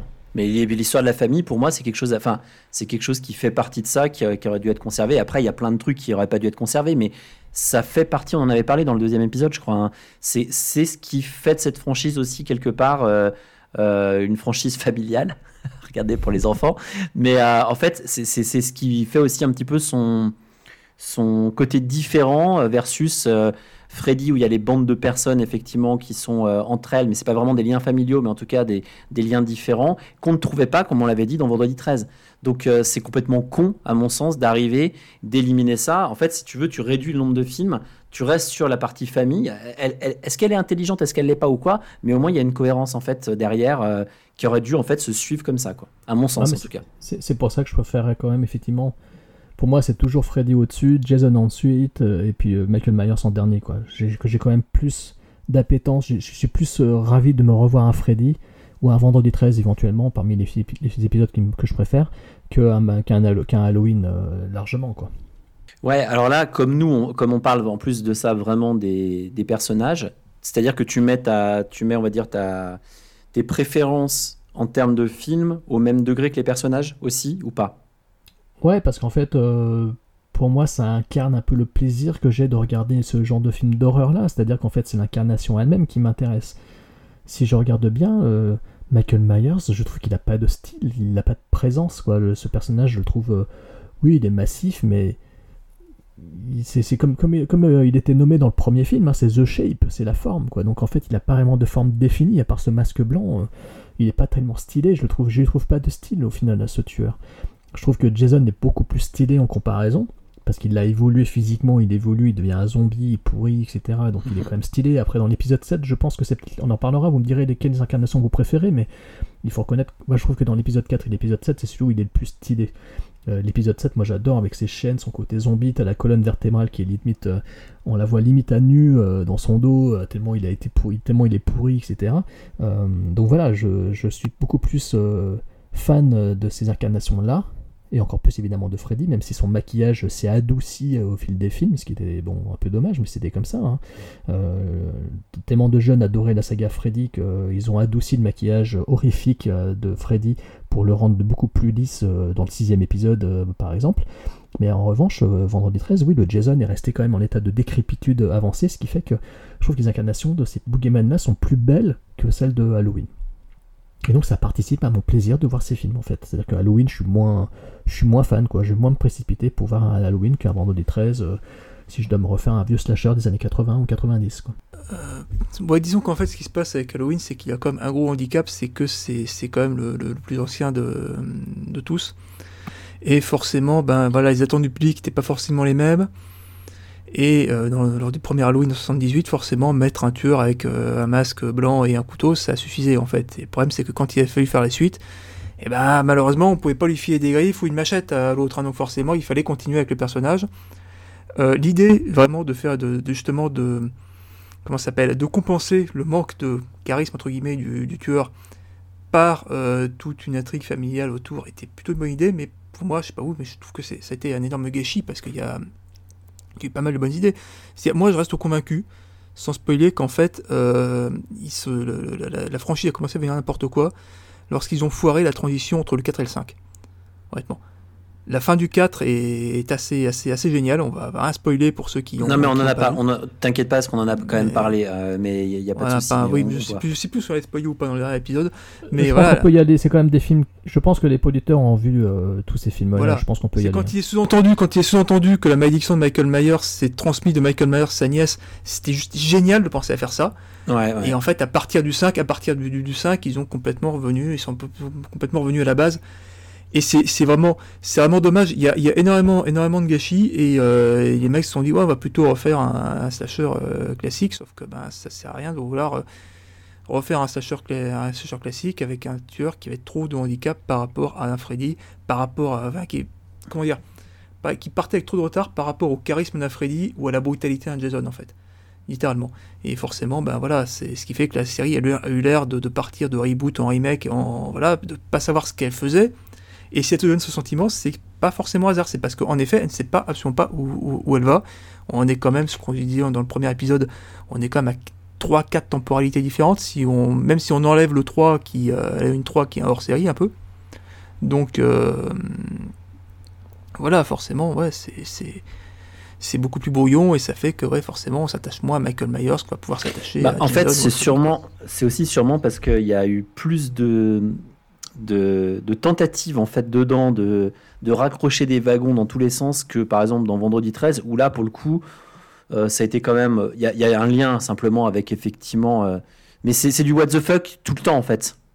Bon, Donc, 13, euh, dès, le moyen- dès- dès le milieu, ils ont commencé à dire bon, ok, ben, on, on s'en fout de la cohérence, euh, balèque les trucs, de toute façon, vous n'êtes pas là pour ça, on y va. Alors que, voilà, il y a, ils ont essayé de, comment, comment s'appelle, de, de vraiment tabler sur un second degré que Halloween euh, avait décidé de mettre euh, de côté, quoi. C'est-à-dire que Ouais. Halloween, c'est extrêmement premier degré, hein, donc. euh, et donc forcément, oui, c'est c'est c'est le premier degré, forcément, bah, dans un truc pareil, il faut quand même euh, pas se rater. Et voilà, parfois ils se sont ratés. et C'est c'est c'est comment dire, ouais, c'est vraiment dommage, quoi. C'est il faut se dire que sur une franchise de 8, 8 épisodes, il y en a ouais la, la moitié qui qui sont qui ont qu'un intérêt, quoi. Et ça, forcément, bah ça ça marque. Et en termes de, de trouillomètre au niveau de chacun des, euh, des boogeymen, en fait, euh, du coup, euh, vous les placez euh, sur quelle échelle? La même Une échelle différente? Bonne question parce que c'est vrai que forcément, ouais, je te disais, ouais, donc forcément, le premier Halloween, forcément, bah ouais, maintenant, quand t'as un peu l'habitude, c'est vrai qu'il fait plus trop peur maintenant. hein. c'est c'est le genre de film que tu montres à des gens qui ont qui, qui connaissent pas grand chose en slasher et puis ouais, mais Sans être vraiment sur euh, chaque film, mais de façon globale, en fait. de façon globale, lequel j'aurais pas envie de croiser dans une ruelle sombre, tu veux dire? Par exemple. Euh, Bah, je sais pas, le Oh, Jason pour moi. Moi, Ouais, c'est Jason, Jason, en direct, hein, parce que... Jason, il parce fait déjà que, 30 ouais, plus que moi. ouais. euh, je croise un mec avec un masque de hockey sur la gueule en, en look de zombie. euh, j'avoue qu'il me, il m'effraie littéralement. Avec une machette à la main, oui, forcément. Et puis, genre, genre de type en plus capable de tuer avec n'importe quoi, on va y revenir, forcément. Même si Freddy, c'est vrai qu'il y a la légende comme quoi son l'histoire des griffes de la nuit est inspirée d'une histoire vraie, c'est-à-dire deux gens qui sont morts de peur dans leur sommeil. Forcément, ça, ça marque un peu, hein, mais bon, c'est. Mais ça me ferait moins peur dans la rue, en fait, moi. Par exemple, ça me ferait moins peur dans la rue, ça me ferait plus. Enfin, ça pourrait être. euh, tu pourrais faire des cauchemars là-dessus et tout, je sais pas. Mais ouais, donc toi, Jé- Jérôme, plutôt le, plutôt Jason, toi. C'est plus lui qui Oui, te, oui, qui te ferait de vraiment. Jason est beaucoup plus euh, marquant euh, en soi. euh, ce- il est massif, euh, il est indestructible. euh, Il faut reconnaître que dans. Euh, En fait, euh, Freddy est assez statique dans ses films, hein, à part dans le premier Freddy, peut-être dans le- Les Griffes de la Nuit, puis quand il arrive dans le monde des vivants, dans La Revanche de Freddy, mais sinon c'est un personnage qui reste assez statique, il est là, il fait, il prend des artifices, il, se déguise, euh, il se travestit en infirmière, enfin il fait plein de trucs délirants, etc. etc. Dans, dans Les Vendredis 13, Jason, comme Michael Myers quelque part, mais Michael Myers c'est pareil, il est assez monolithique, il est assez lent, il est assez posé dans son coin, des fois il est dans le fond de l'écran, il apparaît, il se lève, il apparaît toujours quand on tire un drap, on, tire un drap, d'un coup il est derrière, etc. Jason, on le voit se mouvoir. On le voit se mouvoir, Jason. Et- et Jason arrive toujours à ses fins, il arrive toujours vers sa victime, il arrive toujours à massacrer sa victime. Et pourtant, Jason, il marche doucement. Tu le vois marcher doucement, il prend son temps, il marche tranquille, pépère. Les victimes courent dans tous les sens, vont se réfugier dans leur chambre, ils se déplacent, ils, ca- ils cavalent comme des fous. Et à chaque fois, bim, à chaque fois, bim, on a, ce- on a Jason qui arrive, quand même, euh, qui arrive quand même à les tuer et les attraper alors qu'il était en train de marcher tranquille dans la forêt avec sa machette euh, d'un pas décidé. Je crois que la seule fois, euh, je pense que le, le- vrai épisode où Jason est incarné de façon telle qu'il est effrayant, je trouve c'est dans le chapitre final. Euh, attendez, est-ce que je me trompe pas? Non, c'est pas dans le chapitre final, je trouve. Non, c'est dans, pardon, c'est dans Jason le mort-vivant. Euh, dans Jason le mort-vivant, euh, je trouve que c'est une très belle incarnation parce qu'il y a cette, euh, on en avait déjà parlé dans l'épisode 2, euh, il y a cette incarnation qui, où il effraie les enfants, il va jusqu'à effrayer les enfants, et il est vraiment une présence inquiétante, il s'approche de la fenêtre, il y a des enfants qui sont en train de dormir dans le dortoir et tout, et là il fait vraiment peur, parce qu'il y avait les enfants qui étaient présents dans le métrage, et donc la présence de Jason était vraiment une menace, et là je trouve qu'il était vraiment effrayant, il a vraiment une belle présence. Alors que pourtant le film jouait vachement avec de l'humour, euh, il y avait beaucoup un côté parodique, etc., mais je trouve que l'incarnation de Jason était parfaite. Et puis je trouve que dans le, euh, côté vraiment effrayant est très bien traduit dans le remake de Marcus Nispel parce que Jason cavale, il court, putain. Il y a, une scène où il, court sur un- une victime qui est à terre, qui s'est pris le pied dans, un piège à loup. Je me rappelle dans la première, euh, dans le quart d'heure introductif du film, euh, on le voit arriver en trombe sur sa victime. Je me souviens que d'ailleurs c'était une scène qui était reprise, qui avait été utilisée dans le teaser, dans le trailer du film. C'est-à-dire qu'en fait, le trailer se terminait sur ce passage où on voyait Jason courir vers sa victime avec, un coup de- avec la machette. Et là, on s'était dit, waouh, putain, Jason il court quoi. Euh, là, il fait peur quoi. C'est c'est- le mec, il est massif, il te fonce dessus, c'est un bulldozer quoi. Et là, je reconnais que, que la présence de Jason dans ce film-là, euh, je veux te dire que tu le croises euh, dans un, au bord d'un lac, euh, moi je flippe ma race quoi. Voilà. Donc un, un zombie qui court, ça te fait plus peur qu'un qu'un zombie qui marche, euh, un zombie classique, on va dire. Oui, oui, tout à fait, tout à fait. Dans ce côté-là, le côté un peu euh, poursuivi, les 28 jours plus tard, versus euh, des classiques de Romero et des choses comme ça, quoi. C'est ça. D'accord. Mais disons qu'en fait, ouais, euh, il y a une différence d'approche de la façon de tuer, en fait. C'est-à-dire, des, des fois, il se contente de tuer, des fois, il chasse, en fait, littéralement. C'est peut-être Mhm. pour ça, d'ailleurs, qu'on disait que, qu'on disait que, que Freddy était plus effrayant que le... peut être plus effrayant que d'autres, parce que, ouais, c'est, c'est le seul des deux qui, qui chasse ses proies, en fait. Voilà. C'est-à-dire, Michael Myers et Jason Voorhees ne courent pas. Pourquoi? Parce qu'ils savent très bien qu'ils vont y arriver, de toute façon. Ils s'en foutent. euh, ils ont pépère. Ils se, je ce sont, ce sont juste des personnifications de la mort, littéralement. Et... euh, euh, la, mort est inéluctable, la mort avance à la vitesse où elle veut. De toute façon, elle sait que de toute façon, le film parviendra à ses fins. Voilà. voilà. Ça vous sinon? Ouais, non, mais c'est ça, c'est la destination finale en fait. Mais euh, effe- effectivement, ouais, euh, je suis, euh, je suis assez d'accord avec vous. Et c'est vrai que la dernière fois, on avait eu cette discussion et je crois, si mes souvenirs sont bons, que j'avais dit moi que Freddy en tant que tel me faisait pas forcément. Enfin, les films en fait ne m'effrayaient pas tant que ça. Et Jérôme me disait, moi par contre, les films, je les trouve beaucoup plus effrayants. Mais du coup, après, si on parle vraiment des, personnages, Freddy, c'est compliqué parce qu'il a, il a à la fois ce côté fantasque qui, qui est quand même qui, amène un peu d'humour et, euh, et du coup qui dédramatise un petit peu les choses et en même temps c'est quand même très cruel euh, versus, euh, versus les machines à tuer dont on a parlé que j'aimerais croiser ni l'un ni l'autre d'ailleurs dans la rue parce que Parce que voilà, je saurais que bah voilà, c'est terminé. Avec Freddy, je me dirais, ah, j'ai peut-être une chance. Je sais pas s'il est dans un bon jour d'arriver. Ah bah tiens, on va jouer ta mort au dé ou un truc comme ça. Voilà, ce serait plus le style de faire ça que les autres. En fait, ils vont pas me demander si je veux la jouer au dé. C'est juste, je vais courir, courir, courir. Puis au bout d'un moment, bah, je serai épuisé. Puis bah ils seront là, ils arriveront tranquillement derrière. Donc de ce côté-là, je trouve que ils sont. C'est pas qu'ils sont plus effrayants. C'est pas le côté frayeur, mais c'est le côté, comme on disait tout à l'heure, inéluctable. Et donc du coup, en fait, quelque part, ils sont euh, c'est euh, ça va arriver. Donc pour le coup, c'est pour ça que je les trouve. Je trouve qu'ils ont un côté moins intéressant parce que comme le disait euh, justement Antoine, finalement ils sont très classiques quelque part dans euh, les incarnations de, de des, des boogeymen ou de la mort, c'est-à-dire le côté inéluctable, le côté plus tricky, plus joueur, etc. est quand même vachement plus plus sympa et plus du coup c'est pour ça que Freddy je le, je le place toujours au-dessus pour pour les raisons qu'on a évoquées quoi. Non, sachant qu'on soit clair, cher auditeur, en fait, la question du lequel de vous trois vous voulez rencontrer une ruelle sombre, la réponse idéale, c'est personne. Hein, c'est, Oui. voilà, c'est-à-dire que littéralement, c'est. Tu préfères quoi Avoir la barbe papa à la place de la barbe ou Fernandel à la place de la jambe? Bon, non, sérieusement, c'est, euh, simple que ça. C'est. euh, Non, non, c'est. Les, les trois sont, sont, des, sont, sont des saletés et euh, on, ne- on ne dénigre personne. Hein. Comment je sais pas. Et si on avait mis Jigsaw là-dedans, vous auriez préféré tomber sur Jigsaw sinon?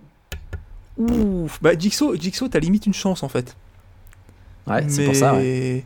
C'est si t'es pas forcément si t'es rapide, si t'es intelligent, si, si tu bon et si, si t'es un peu agile aussi, faut dire.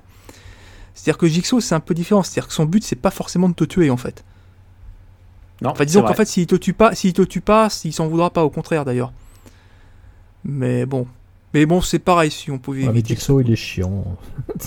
Alors il est non mais il est chiant en fait Euh. si si je l'ai intégré si je l'ai intégré c'est juste pour euh, pour dire qu'en fait sur le côté en fait euh, après c'est un tueur avec des motivations il y a, y y plein de choses différentes. Et euh, le côté un peu plus où on peut s'en sortir voilà c'est pour vraiment dire euh, on est sur deux où c'est inéluctable et un où ça l'est aussi finalement avec Freddy. Mais on a toujours ce petit côté où on se dit ah, peut-être que en fait euh, sur un malentendu euh, voilà c'est plus ça Bah, en fait. c'est, c'est l'épisode 3 et l'épisode 4 qui ont donné cette euh, impression qu'on pouvait s'en sortir hein, avec euh, les guerriers du rêve de l'épisode 3 et puis un peu le prolongement de l'épisode 4. C'est vrai qu'ils ont donné cette impression-là.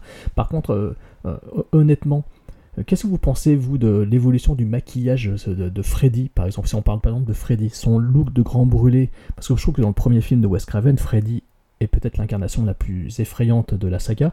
Hein, il est filmé souvent dans la pénombre, on voit à peine son visage, on devine des gros plans sur ses yeux, euh, après il s'ouvre le ventre et euh, on voit des asticots qui en sortent. Euh, C'était pas encore le maquilleur euh, Kevin Yeager qui a, qui a ensuite créé ce nouveau maquillage qu'ils ont polissé au fil des ans dans les films suivants, mais David Miller avait déjà fait un travail très impressionnant, je trouve, sur le côté sombre euh, de ce personnage-là. Vous en pensez quoi, vous, de cette évolution de maquillage? Parce que il faut reconnaître, je, suis en train de regarder, euh, le, c'est quasiment les, beaucoup de maquilleurs ont travaillé, les mêmes maquilleurs ont travaillé sur les trois franchises. hein. On a du John Carl Buechler hein, qui a travaillé sur du Halloween, sur du Freddy. On a KNB, euh, K- Kurtzman, euh, Berger, Nicotero qui ont travaillé sur les films de, toutes les franchises. Euh, je trouve ça assez fascinant de voir que les mêmes. Bon, après, c'est vrai qu'ils étaient, peut-être pas très nombreux sur le marché pour, euh, faire des effets spéciaux d'horreur, mais, on a quand même beaucoup de similitudes d'équipe d'effets spéciaux. Mais je trouve que Freddy, le personnage, euh, au niveau du maquillage, il a vraiment évolué. Comme le personnage a beaucoup évolué. Euh, à la fin, euh, Freddy, il pourrait vendre du Pepsi à la télé, c'est pareil. Quoi. Ben, justement, c'est ta remarque, j'allais rebondir dessus, mais ta remarque en fait, elle est intéressante, c'est que d'un personnage effrayant tel que qui a été voulu au départ, en fait, c'est devenu une icône pop. C'est ça. Donc, euh, donc Ah, mais les ce autres aussi, en fait, si tu regardes bien. Et- Jason aussi, une oui, alors pop. c'est Ils ont c'est des icônes figurines, pop. Tu peux t'acheter mais- plein de figurines super terribles sur Non, non, Jason euh, ou, de, ou tout à fait. tu vois. Mais ce que je veux dire par là, c'est qu'en fait, là, par rapport en fait à, à ça, l'évolution du maquillage, elle me semble assez logique dans le sens où ils ont. C'est peut-être. c'est- Est-ce que c'est voulu, est-ce que c'est pas voulu? Mais en tout cas, ils ont fait évoluer le personnage euh, vers encore plus de, de côté pop, c'est-à-dire un peu plus lissé, un peu plus, euh, mais très facilement caractérisable et pas. euh, et on le montre vraiment, en fait. En gros, il, est moins effectivement dans l'ombre ou quoi que ce soit, euh, parce que voilà, c'est Freddy, il faut qu'on le voit. C'est, il a, a une gueule et voilà. Donc moi, je suis. Ça, m'a pas tant choqué que ça en fait. Je trouve que ça fait partie de de, bah, de comment la franchise a voulu évoluer. Euh, et, euh, et, voilà, même si je suis toujours plutôt, euh, plutôt tendance à aimer les trucs un peu plus glauques, un peu plus. bah, ça fait partie du personnage, quoi. D'accord. Ouais, non, c'est vrai que je suis assez d'accord avec cette, ce, que, vous dites. C'est qu'en fait, techniquement, si son, son maquillage est devenu plus, plus soft, c'est simplement parce qu'il fallait le mettre sur un t-shirt aussi. Hein. Littéralement, c'est-à-dire que c'était c'est énorme. voilà, c'est-à-dire que voilà, c'est Jason et Michael Myers, on pouvait, on pouvait faire y arriver plus facilement parce que bah, ils n'étaient pas aussi laid que leur crime en fait, littéralement. Donc euh, c'est et puis euh, paradoxalement, paradoxalement, c'est vrai qu'il y a aussi le cas de, ben voilà, il fallait pas qu'il fasse trop peur non plus quoi. Il fallait, euh, voilà, alors que comment dire mais c'est vrai c'est vrai que le, comment s'appelle le, maquillage enfin la, modification de maquillage est tellement progressive qu'en fait moi au départ je m'étais même pas aperçu en fait pour tout vous dire. Je m'étais juste dit que c'était juste moi qui m'habituais en fait. C'est plus tard quand on m'a quand on m'a fait remarquer que le maquillage s'adoucissait que je me suis dit ah oui tiens bah, c'est vrai j'ai regardé les trucs je me suis dit ah, c'est vrai que le, maquillage est moins moins marqué le personnage euh, ressemble plus euh, c'est ça, c'est le, ce que tu disais, c'est qu'en fait le, personnage est de plus en plus euh, taillé pour pouvoir vendre du Pepsi en fait. Voilà. Ouais, alors que quand même, c'est un personnage de pédophile. Dans le premier film, il, apparaît dans les cauchemars. Enfin, je c'est une silhouette de ah, cauchemar. c'est pas... c'est ça qui est C'est une saloperie à la base, hein, mais voilà, c'est. Mais il y a dans, dans, dans, dans, Freddy sort de la nuit, il y a, y a euh, des passages comme ça justement sur le fait que, ben, en fait, le type est idolâtré, alors que ben, c'est un, un, tueur, quoi. C'est une saleté et qu'en fait on se souvient plus, plus souvent de, de, de, lui on, que, euh, que de... Mais on, peut, Antoine, on peut d'ailleurs en parler de ça, de cette, cette, histoire euh, justement dont parlait euh, Jérôme de, de pédophile, c'est-à-dire de, de, la, tournure qu'ont pris les, qu'a pris le film versus ce qu'il aurait pu, ce qu'il aurait pu être en fait. Ouais, parce qu'il y a eu des idées comme ça, comme, au moment du, remake euh, des Griffes de la Nuit, je sais pas si on en parle maintenant, oui, mais ça qu'au niveau du, moment du remake des Griffes de la Nuit, il y avait été question, il était question de, revenir euh, à, l'idée de base qui était qu'en fait, vu que Freddy est un tueur en série pédophile, pourquoi il s'attaque pas aux enfants en fait dans, les films? La réponse est simple, hein, c'est-à-dire qu'à un moment c'est très compliqué à écrire un truc, euh, compliqué à écrire, très compliqué à montrer ensuite, et que vous imaginez un peu les emmerdes qu'on aurait, et c'est pas nouveau, hein, c'est-à-dire que pour ceux qui se souviennent de Suspiria d'Ario Argento 77, c'est-à-dire euh, juste 20 euh, ans auparavant, c'est pareil. Hein, le, script original devait se dérouler dans une école et puis finalement, c'est fini. Finalement, le tueur finit par tuer les adultes parce que euh, c'était juste impossible à montrer, impossible à vendre. Bah, Freddy, c'est un peu pareil. En fait, il y avait eu un projet comme ça au début. Le premier, le, remake à la base devait revenir, revenir aux sources. Et donc, tu peux pas être populaire si tu tues des enfants en fait. D'où le fait bah, que. non, puis, euh, puis, surtout le meurtre d'enfants, c'est un sacré tabou en ah cinéma. c'est un des derniers tabous euh, qui, qui existent. Et va, va, montrer ça, va vendre un film où tu tues des gosses quoi. C'est très rare. C'est juste impossible. Hmm. Bah c'est rare. Tu vois le, tu vois de, après tu tombes sur des films plus glauques, genre The Serbia, euh, Serbian Film, Serbian Movie, je sais plus d'ailleurs comment. des trucs comme ça ou Serbian Film, voilà où là tu tombes vraiment dans le truc le plus glauque possible, mais euh, du coup, t'es pas sur une franchise, t'es pas sur quelque chose, un élément euh, qui potentiellement peut être pop, même si c'est, euh, même si les personnes qui n'aiment pas les films d'horreur hein, et qui regardent pas ces trucs-là prennent aussi souvent les gens qui regardent ça pour des dégénérés. Il y a quand même des limites en fait que tu peux pas franchir à un moment donné. Notamment, on en reviendra plus tard en fait sur la censure, qui par contre, elle, voilà, est pas forcément justifiée dans certains cas, mais effectivement, ils pouvaient pas passer cette étape-là, à mon sens. sans enfin sans scier la branche sur laquelle ils, ils étaient, ils étaient posés. Hein. C'est pour ça que Freddy tue des ados alors que c'était pas sa cible à la base, quoi. Mais euh, bon, voilà, c'est. Euh, pas jusqu'à dire qu'on le regrette, hein, on va pas décoller non plus, mais voilà, c'est une, euh, une, liberté avec laquelle il faut. Une sorte de licence avec laquelle il faut, il faut, il faut compter, en fait. Et,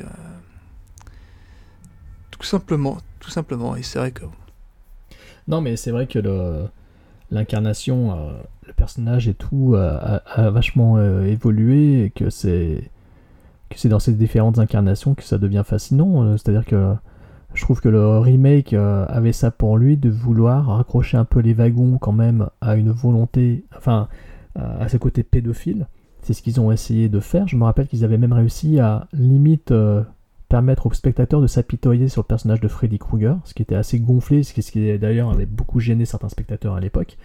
Parce que je sais pas si vous vous en souvenez, dans le remake, on, on- limite en fait on a l'impression que c'est une victime quoi euh, le Freddy Krueger avant que par un twist euh, de scénario on, on revienne à faire comprendre que non finalement c'est bel et bien une belle ordure euh, humaine et qu'il mérite ce qui lui est arrivé mais Ouais, puis même dans les originaux, hein, sa genèse n'est pas forcément des plus, euh, des plus joyeuses, hein, mais c'est raccord avec le fait que quand tu fais un peu de criminologie, tu t'aperçois qu'il n'y a pas un tueur en série qui a, qui a eu une enfance normale, hein, donc euh, Ouais, pour ça tout ouais. dire aussi, mais, euh, mais, mais, donc, ça, ça reprend un peu le truc, mais euh, mais vous l'incarnation de Freddy que vous, retenez le plus c'est celle c'est l'icône pop ou c'est le personnage cauchemardesque euh, tapis dans l'ombre? C'est quoi que vous retenez le plus finalement? Parce que moi c'est plus le personnage tapis dans l'ombre qui me marque Enfin, quand je pense au personnage de Freddy, j'ai moi vraiment son, enfin, j'ai vraiment son visage, la griffe, et donc du coup, c'est ce qui est devenu très pop, hein, donc avec vraiment une représentation très euh, de lui.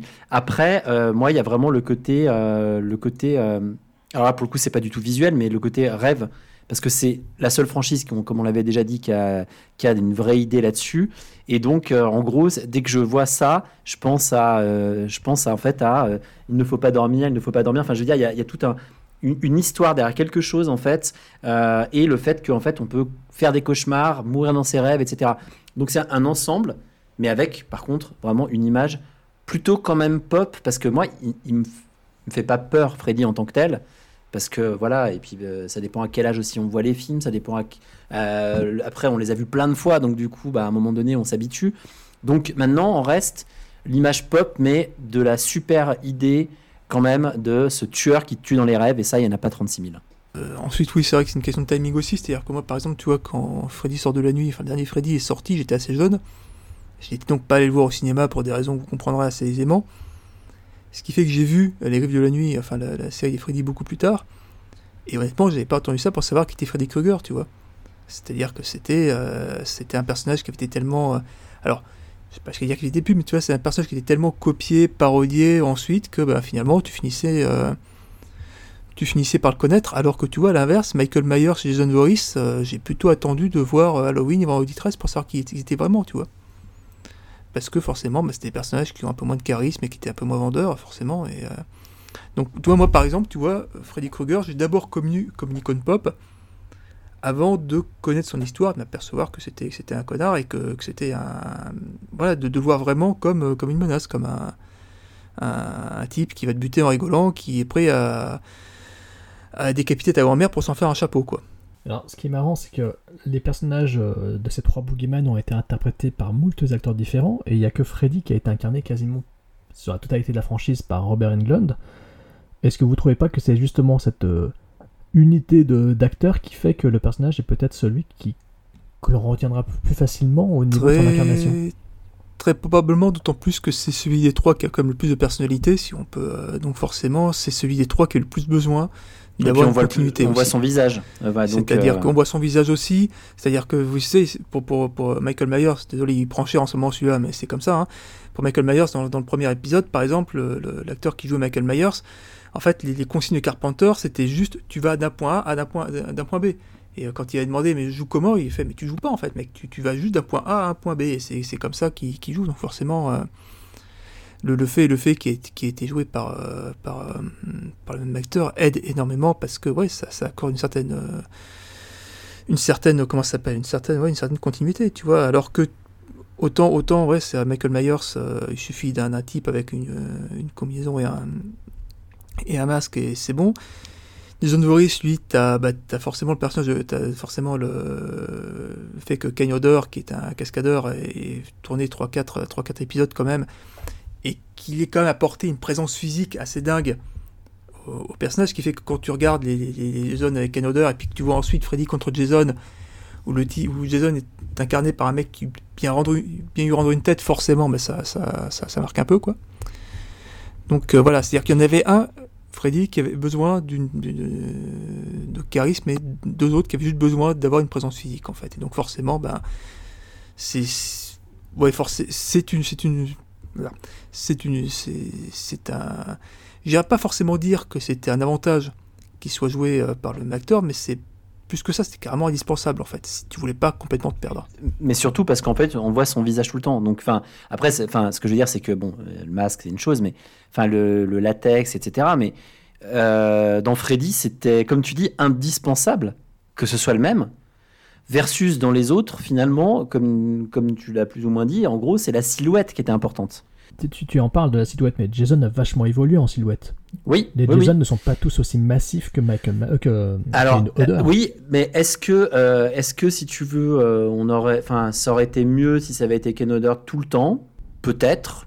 En même temps, s'il avait eu un sac à patates, enfin, entre le sac à patates et la, je sais pas. Je veux dire, je, je, je, je ne sais, je ne sais pas en fait si ça aurait été mieux ou pas. Je pense que ça a pas, enfin, c'est pas extrêmement gênant.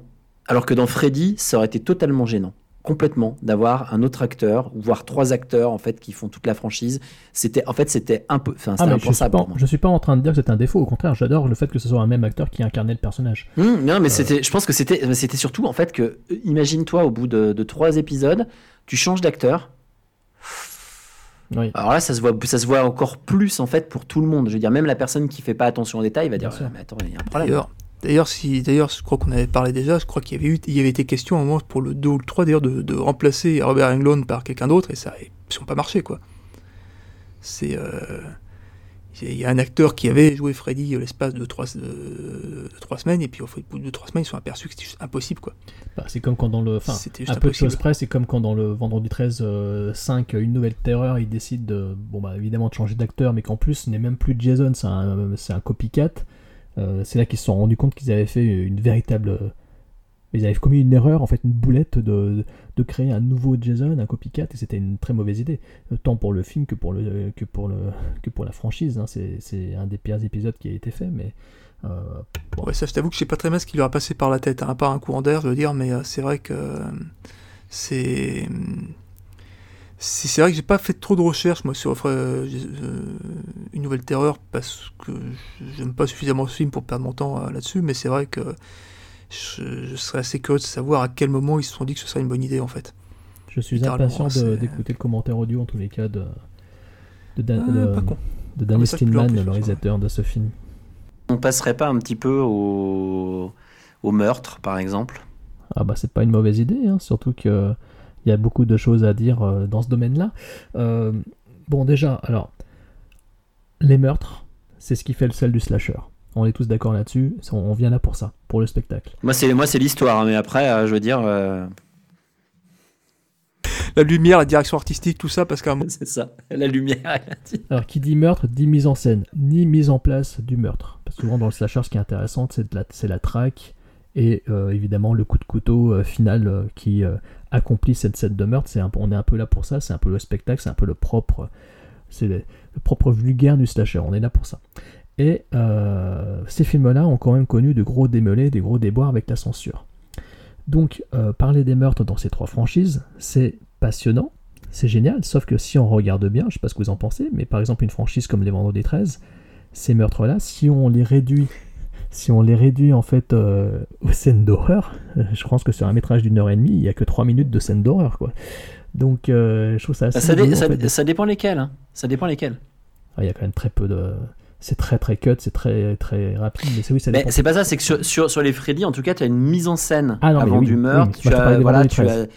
Ah, pardon, excuse-moi, Ah oui, je, je suis désolé. C'est pour ça. Pardon, Alors déjà, ouais. déjà au niveau euh, de la mise en scène des meurtres, au niveau de la mise en place des meurtres, euh, est-ce que vous êtes d'accord pour dire que finalement, c'est comme les Freddy qui battent tous les records, quoi? Parce que c'est le monde des cauchemars et que la mise en place des meurtres, la mise en place de l'apothéose du meurtre est quand même beaucoup plus fun, beaucoup plus fandarde, beaucoup plus jouissive dans la saga euh, Freddy que dans les deux autres franchises euh, euh, slasher. Ah bah, quoi. il y a- Oui, complètement. C'est-à-dire qu'en fait, il y en a. C'est Freddy, c'est un chat. hein, Il joue avec sa proie avant de la tuer, littéralement. Donc, euh, c'est ça. les deux autres euh, voient, voient le meurtre comme un, comme un, comme, comme un moyen et comme un. Comment dire Freddy voit le, le, voit le, le- le meurtre comme un, un but et les autres voient le meurtre comme un moyen, en fait, littéralement. Et. euh, donc forcément, oui, il y a des préparations de paiement qui sont un peu plus, un peu plus, un peu plus élaborées, on va dire. Il y a moins de meurtres, forcément. Il y a moins de, Disons qu'en fait, oui, c'est, c'est- ça on l'avait dit avant aussi, c'est que bah, Freddy il privilégie la qualité à la quantité en fait. Hein. Aussi- C'est aussi simple que ça. Voilà. Je sais pas si ça sent qu'on préfère Freddy aux autres là en ce moment. Je sais pas si. euh, Bah, c'est un peu particulier parce que, mine de rien, si on regarde les équipes qui sont derrière les effets spéciaux, euh, le premier vendredi 13, ben, c'est Tom Savini, quoi. C'était le dieu du cinéma d'horreur, c'était le dieu Ouais, des ouais. effets gore. Et c'est quand même peut-être le nom le plus prestigieux qu'il y a eu sur toutes les franchises confondues, Freddy, Jason, Michael Myers. C'est celui de Tom Savini. J'ai vu que dans d'autres vendredis 13, dans le 2 et le 3, il y a Stan Winston qui a intervenu également. Donc le, qui n'est pas crédité au générique, mais il a participé au. Il a, il a travaillé quand même un petit peu sur, euh, sur ces deux- les deux métrages suivants de Vendredi 13. Donc ça, je trouve ça assez fascinant. Et puis aussi, en autre nom prestigieux, on a quand même le studio KNB, euh, KNB hein, Kurtzman, Nicotero, euh, Berger, avant que Kurtzman les quitte euh, pour travailler sur, comme réalisateur de films d'horreur de série B. et donc KNB a quand même porté beaucoup de, de films de la franchise Vendredi 13. Et il y a aussi euh, autre nom euh, d'effets spéciaux assez cultes. Bon, il y a Kevin Yeager pour le maquillage de Freddy, évidemment. Il y a David Miller. Euh, Kevin Yeager qui a encore en plus aussi a travaillé sur un Vendredi 13. De mémoire, il a, il a participé au 4, à celui où Tam Savini est revenu dans la franchise. Et on a aussi, euh, j'ai regardé, on a aussi euh, évidemment John Carl Buechler et son équipe. Gabe Bartalos, etc. Tous les tous les gens qui ont travaillé avec lui. Et John Carl Butcher, qui est un maître du, du film d'horreur de série B, euh, vraiment plus que B, euh, qui a réalisé évidemment l'épisode 7 qui a été le plus charcuté. C'est l'épisode, et je crois d'ailleurs de tous les épisodes, de tous les films, de toutes les franchises, c'est le seul film qui a été réalisé euh, par un, mec qui venait de l'effet spécial horrifique, de l'effet spécial gore, et c'est son film qui a subi le plus de coupes avec le Jason va en enfer. Ouais. Après, c'est sûrement parce que justement, il était aussi connu pour ça qu'ils ont dû bien plus regarder C'est ça qui est et bien plus le couper. hein. Non, mais c'est c'est- oui, c'est ce qui est triste et c'est euh, c'est la mort d'un art en fait euh, pour des, des raisons euh, qu'on voilà, on peut être d'accord ou pas, peu importe. hein, à la limite sur la sur la censure, je veux dire, il y a quand même des, des choses peut-être éventuellement qu'il faut censurer, mais c'est euh, moi j'imagine simplement en tant qu'artiste en fait tu arrives et tu réalises en fait euh, ça et après on te charcute tout enfin c'est et puis ça ne veut plus rien dire c'est ce que tu sûrement tu, ce dont tu as parlé mais il y a un moment donné en fait au final ça fait perdre toute l'intensité en fait à énormément de scènes moi je me souviens qu'en revoyant les films j'ai été mais je me suis dit mais attends mais c'était si soft quand je dis soft c'est-à-dire si caché que ça c'est-à-dire on voit pas les coups les coups portent pas il y a plein de choses où je me dis mais attends mais Enfin, euh, et c'est très bref. Et c'est ça, en fait, que je retiendrai là-dessus, c'est que tout est extrêmement bref parce que tellement charcuté, tellement coupé, qu'au final, ce qu'on attend, c'est-à-dire ce meurtre, etc., ça arrive tellement vite qu'en fait, c'est déjà fini. Euh, c'est un peu, euh, c'est un peu, excusez-moi pour les termes, mais comme un orgasme gâché, quoi. C'est-à-dire, en fait, en gros, c'est on attend, on attend, et puis bah voilà, paf, bah ça s'arrête comme ça d'un coup. Et il n'y a rien de pire que ça. Et il n'y a rien de pire. Il n'y a rien de pire parce qu'au final, on, on vient pour ça. Dans certains films, on y va pour euh, l'histoire. Dans certains films, on y va pour, euh, pour euh, comme disait tout à l'heure euh, Antoine, pour la lumière, pour, le, pour le jeu des acteurs, pour plein de choses. Là, on y va quand même pour, Pour ça. une- pour, pour Pour le ça. spectacle. Et du coup, on nous l'enlève en fait. Donc, quelque Bah. part, bah, derrière, il reste pas grand-chose. quoi. Bah en fait, tu vois, c'est là que, encore une fois, les Freddy gagnent, euh, gagnent la partie. Parce qu'en fait, dans les Freddy, la mise en place des meurtres, elle est jouissive, parce que c'est du cauchemar, ça part dans des délais. Parce que c'est du fantasmagorique. Donc, Voilà. ils ont beaucoup plus de latitude en fait. Ouais. Donc en fait, même si les meurtres sont soft dans les Freddy, à peu de choses près, ça reste quand même assez sobre. Mhm. Ouais. Hein, c'est pas très gore et tout, euh, à une explosion de tête près. Euh, mais sinon, euh, dans les Vendredis 13, euh, il n'y a pas de mise en place vraiment jouissive, ni dans les ni dans les Halloween, encore moins dans les Halloween. C'est pire encore dans les Halloween. La mise en place est classique, quoi. Une personnage, personnage traqué, l'autre qui apparaît d'un coup derrière, derrière une porte, un coup de couteau, boum, un flash blanc, et hop, c'est passe, et on passe à la scène suivante où un couple est en train de forniquer dans, la- dans les bois, quoi. Mais c'est Ouais, vrai, que c'est vrai que c'est- c'est c'est très triste, hein, comme euh, c'est très pauvre en fait en mise en place des meurtres dans les, dans les deux franchises euh, concurrentes de Freddy. Et toi, Antoine Ouais, moi, ça, quoi moi, ça m'avait juste avant, euh, et après je te laisse la parole, Antoine, mais moi, ça m'avait choqué justement vraiment, c'est ce côté, euh, euh, ce côté ultra bref où tu te dis, là vraiment, en fait, en voyant le truc, tu te dis, ça a été coupé. Tu le sais, en fait. C'est-à-dire qu'il y a des moments où on, pou- on- il y a des coupes des fois où ça va, mais là, tu sais que c'est coupé parce qu'en fait, c'est pas possible. Ou alors tu te dis, on s'est foutu de ma gueule, et après tu vérifies et c'est bien coupé, quoi. Ah mais bien sûr. Le pire, c'est ces- cette utilisation dans les vendredis trash, parce que vous en avez pensé, mais de ces flashs blancs sur les scènes de Les flashs blancs, ouais, c'est insupportable. C'est horrible. Tu vois Insupportable. le couteau qui commence à traverser le corps, flash blanc, et ça passe à autre chose. Et tu devines qu'en fait, ils ont étendu le flash blanc pour, pour cacher le. Parce que quand tu vois les scènes intégrales, qui sont qui sont qu'on peut voir, hein, qu'on peut trouver sur YouTube, qu'on a sur les coffrets euh, Blu-ray existants, ainsi que euh, celui de Paramount dont j'ai parlé tout à l'heure, ainsi que sur le nouveau coffret Shot Factory, on a les scènes intégrales. hein. Vous les avez, hein, c'est beaucoup plus euh, ça, ça tient à 2-3 secondes de plus, mais c'est 2-3 secondes très fortes, très précieuses finalement pour ces films-là, pour lesquels on est là pour le spectacle. Et en fait, les Vendredis 13, c'est très très. Enfin, pour des jeunes qui aujourd'hui sont nourris à des films d'horreur qui sont vraiment de purs films d'horreur. Je veux dire, depuis les années 2000, les films d'horreur sont vraiment gore, sont vraiment sanglants. Quoi. On voit des couteaux plantés dans les yeux, enfin, ça va vraiment très très loin.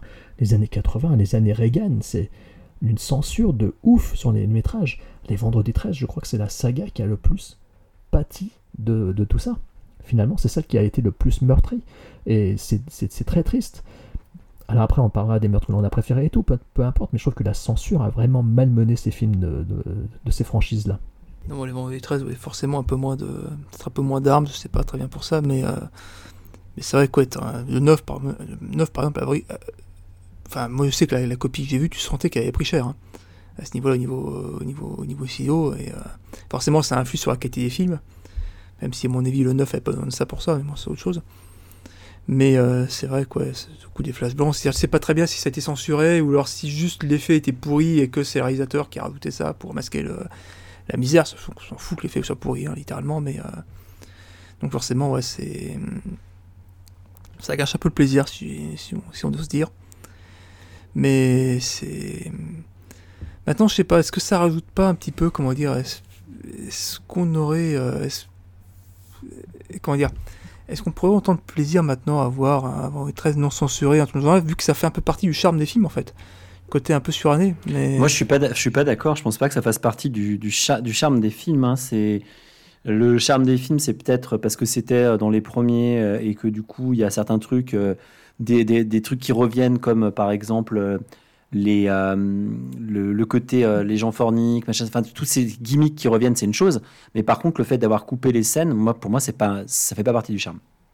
Enfin, après, c'est mon, mon opinion, mais euh, Après, après euh, voilà, tu vois, les- Halloween, ça me choque peut-être un petit peu moins parce que le, le film d'ouverture de John Carpenter, euh, qui est un chef-d'œuvre, utilisait euh, les meurtres de façon très froide et blafarde. et Il y avait ce Mm. côté très lent et ce côté euh, meurtre sourd, euh, sans trop de bruit, sans goutte de sang, mais très froid, très méthodique. Et dans les Halloween, c'est bizarre même si les films ont été peut-être censurés et tout, ça me choque moins, ça me gêne moins parce que la mise en scène est assez lente. La mise en scène des meurtres, la me- ce qui amène au meurtre est toujours, de- fait de façon assez lente, c'est assez lugubre. En tout cas, dans le film de John Carpenter. Et, sa suite, celle de Roy Rosenthal, qui peut-être est un des Halloween qui contient le plus de meurtres à l'écran, je crois, et qui s'ouvre quand même sur une très belle scène de, de plan séquence euh, sympatoche qui a été d'ailleurs euh, un peu repris dans le reboot qu'ils ont fait euh, plusieurs années après. Euh, je trouve que le film de Rick Rosenthal est très, au niveau des meurtres, demeure assez sympa aussi. Il est assez bien foutu, il est assez graphique encore. Il est assez graphique. On sent qu'il y a encore que le, vendredi 13 euh, et les effets spéciaux de Tom Savini ne, ne- n'est pas loin. Ils ne sont pas loin. Les effets spéciaux de Tom Savini, on sent qu'il y a encore un effort sur le sur le Halloween de Rick Rosenthal à mettre un peu plus de son, un peu plus d'action dans les scènes de meurtre. Mais c'est vrai que les vendredis 13, en comparaison, ce sont quand même les films qui. euh, bah en fait, il se passe rien en dehors des meurtres, quoi. Et les meurtres sont tellement amenés rapidement, c'est-à-dire qu'en fait, c'est deux minutes chrono pour montrer une personne qui s'éloigne du groupe, euh, qui va se baigner à poil dans l'eau pour finir par se prendre un coup de couteau, mais soit hors champ, euh, soit pousser un cri et on passe à un flash blanc, soit on voit à peine un, truc qui commence à traverser le corps. Tout ça fait que, ouais, wow, putain, il y a le- les Je suis d'accord, 13, moi, ça me- prends aucun plaisir devant, quoi. Ça me dérange plus, ça me dérange plus en fait euh, qu'ils aient charcuté les, les meurtres dans les vendredis 13 que dans que qu'ils les auraient charcutés autre part entre guillemets, mais parce que euh, parce que en fait dans celui-là plus que dans les autres encore j'attends vraiment ce côté brutal et voilà et en fait il y est pas. Enfin il y est pas. Il y est mais il s'arr- en fait ça s'arrête. Comme disait Jérôme, c'est presque rien, mais c'est deux secondes trop tôt des fois et c'est ces deux secondes qui font que ben on n'a pas eu en fait ce qu'on était venu chercher. Voilà. Donc euh, moi ça me après dans les vendredis 13 euh, parce que je pense qu'on on en viendra on en viendra aussi à, à ça mais euh, il y a quand même quelques quelques morts un peu truculentes et qui sont sympas. Bon moi il y en a Oui. plusieurs que je retiens mais il y a notamment dans, dans Meurtre en trois dimensions. Moi le, le meurtre que j'appelle je fais le poirier et je suis pris pour une poire. En gros euh, celui-là Oui, oui, oui. voilà.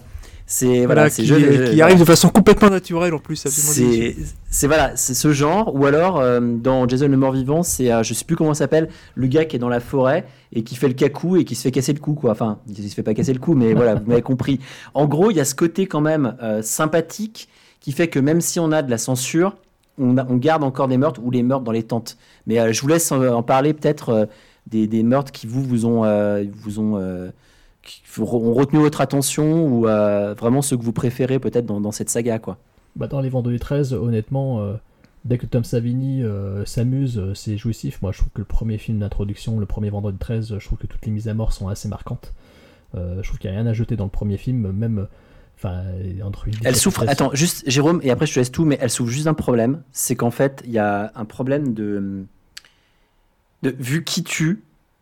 Oui. euh, c'est pas. c'est- Il y a, il y a- il y a C'est un manque de logique une fois qu'on le comprend. Voilà, c'est tout. Par contre, Oui, oui, je suis entièrement d'accord avec toi. Non, non, mais bien pour sûr, bien moi, sûr. euh, pour moi, ça, euh, je- top. Je suis d'accord avec toi. Le, le- le défaut du premier Vendredi 13, évidemment, c'est la personnalité du Boogeyman qui est insupportable et qui est nul. Euh, Enfin, je trouve- enfin, bref, voilà. Mais on préfère évidemment tous Jason, c'est certain, mais je trouve que la qualité des meurtres est quand même assez belle. Quoi. Le, Ouais. La mort, de, la Ouais. mise à mort de Kevin Bacon dans le premier Vendredi 13 est, est juste une des plus belles mises à mort de l'histoire du cinéma. Quoi. C'est, c'est une des plus marquantes. hein. Après, euh, oui, moi aussi, euh, j'aime beaucoup ce que tu as cité. euh, euh, j'aime beaucoup euh, celle du meurtre en trois dimensions. je- certaines mises à mort avec euh, l'œil qui sort de son orbite euh, en, effet 3D, je trouve ça assez fandard. Euh, dans l'épisode 2, j'aime beaucoup le, périplé- le, le tétraplégique sur son fauteuil qui se Ah bah oui, bah, je te l'ai laissé celui-là. Voilà. Parce que je savais que vous alliez aimer celui-là. Celui-là, je l'aime Oui, bien. t'as- en plus, en plus, t'as, t'as une espèce de brisage de tabou qui est que parce que le type est handicapé, tu penses qu'il va s'en sortir, alors que bah non, en fait, non. non. Non, non, il se prend un bon coup de machette dans la tête. Je trouve que la, la- la scène est assez stylée euh, aussi, en, euh, comme elle est mise en scène. Euh, après, euh, oui, j'ai vu l'épisode 7, euh, j'ai vu les scènes en version intégrale, et l'épisode 7, c'est peut-être celui qui avait les scènes de mise à mort les plus gore, quoi. Les plus sanglantes. Sauf que en l'état, le film tel qu'il est visionnable aujourd'hui, en- dans sa version cinéma, il est juste tellement charcuté qu'il n'y a rien du tout. Mais quand vous voyez les scènes intégrales, c'est juste hallucinant à quel point le film était gore, quoi. C'est limite, on voit vraiment une tête écrasée avec, le, avec la tête écrasée, avec le sang qui gicle, le cerveau, enfin tout ça, enfin ça va très très loin dans le gore. L'épisode 7, c'est juste de la folie. L'épisode 9, euh, j'en parle même pas, hein, le, Jason euh, va en enfer est très très craspec aussi dans sa version intégrale, euh, et je vous conseille tous de voir le film en version intégrale hein, si vous avez l'occasion. Évidemment, c'est, c'est des mises à mort qui sont tous très très fun et très graphiques, mais euh, voilà, il faut les voir euh, dans les versions intégrales ou voir euh, dans les bonus des DVD ou des Blu-ray pour voir les scènes coupées et en profiter vraiment pleinement parce que sinon, ben, si vous vous comptez du métrage cinéma, ben, c'est foutu, vous n'aurez pas tout ça quoi. Mais disons, contrairement, contrairement à Freddy, en fait, c'est vrai que Jason, par exemple, il y a quand même un- une particularité, c'est que lui, pour le coup, il va utiliser pas mal de moyens pour tuer, en fait. C'est-à-dire que c'est quand on parle de Jason Voorhees, forcément, on pense au type avec une machette, et en fait, tu aperçois que la plupart des gens qui tuent, c'est pas à coup de machette, en fait. Et ça qui est intéressant avec Jason, c'est que lui, pour le coup, euh, comment dire, n'importe quel objet peut, peut être dangereux. C'est-à-dire que Jason Voorhees avec un coupe-ongle, t'es pas rassuré, en fait littéralement, parce que c'est très bien qu'il peut parfaitement te, te, te, te, te, te- te- te zigouiller avec ça. C'est-à-dire qu'il y a des meurtres.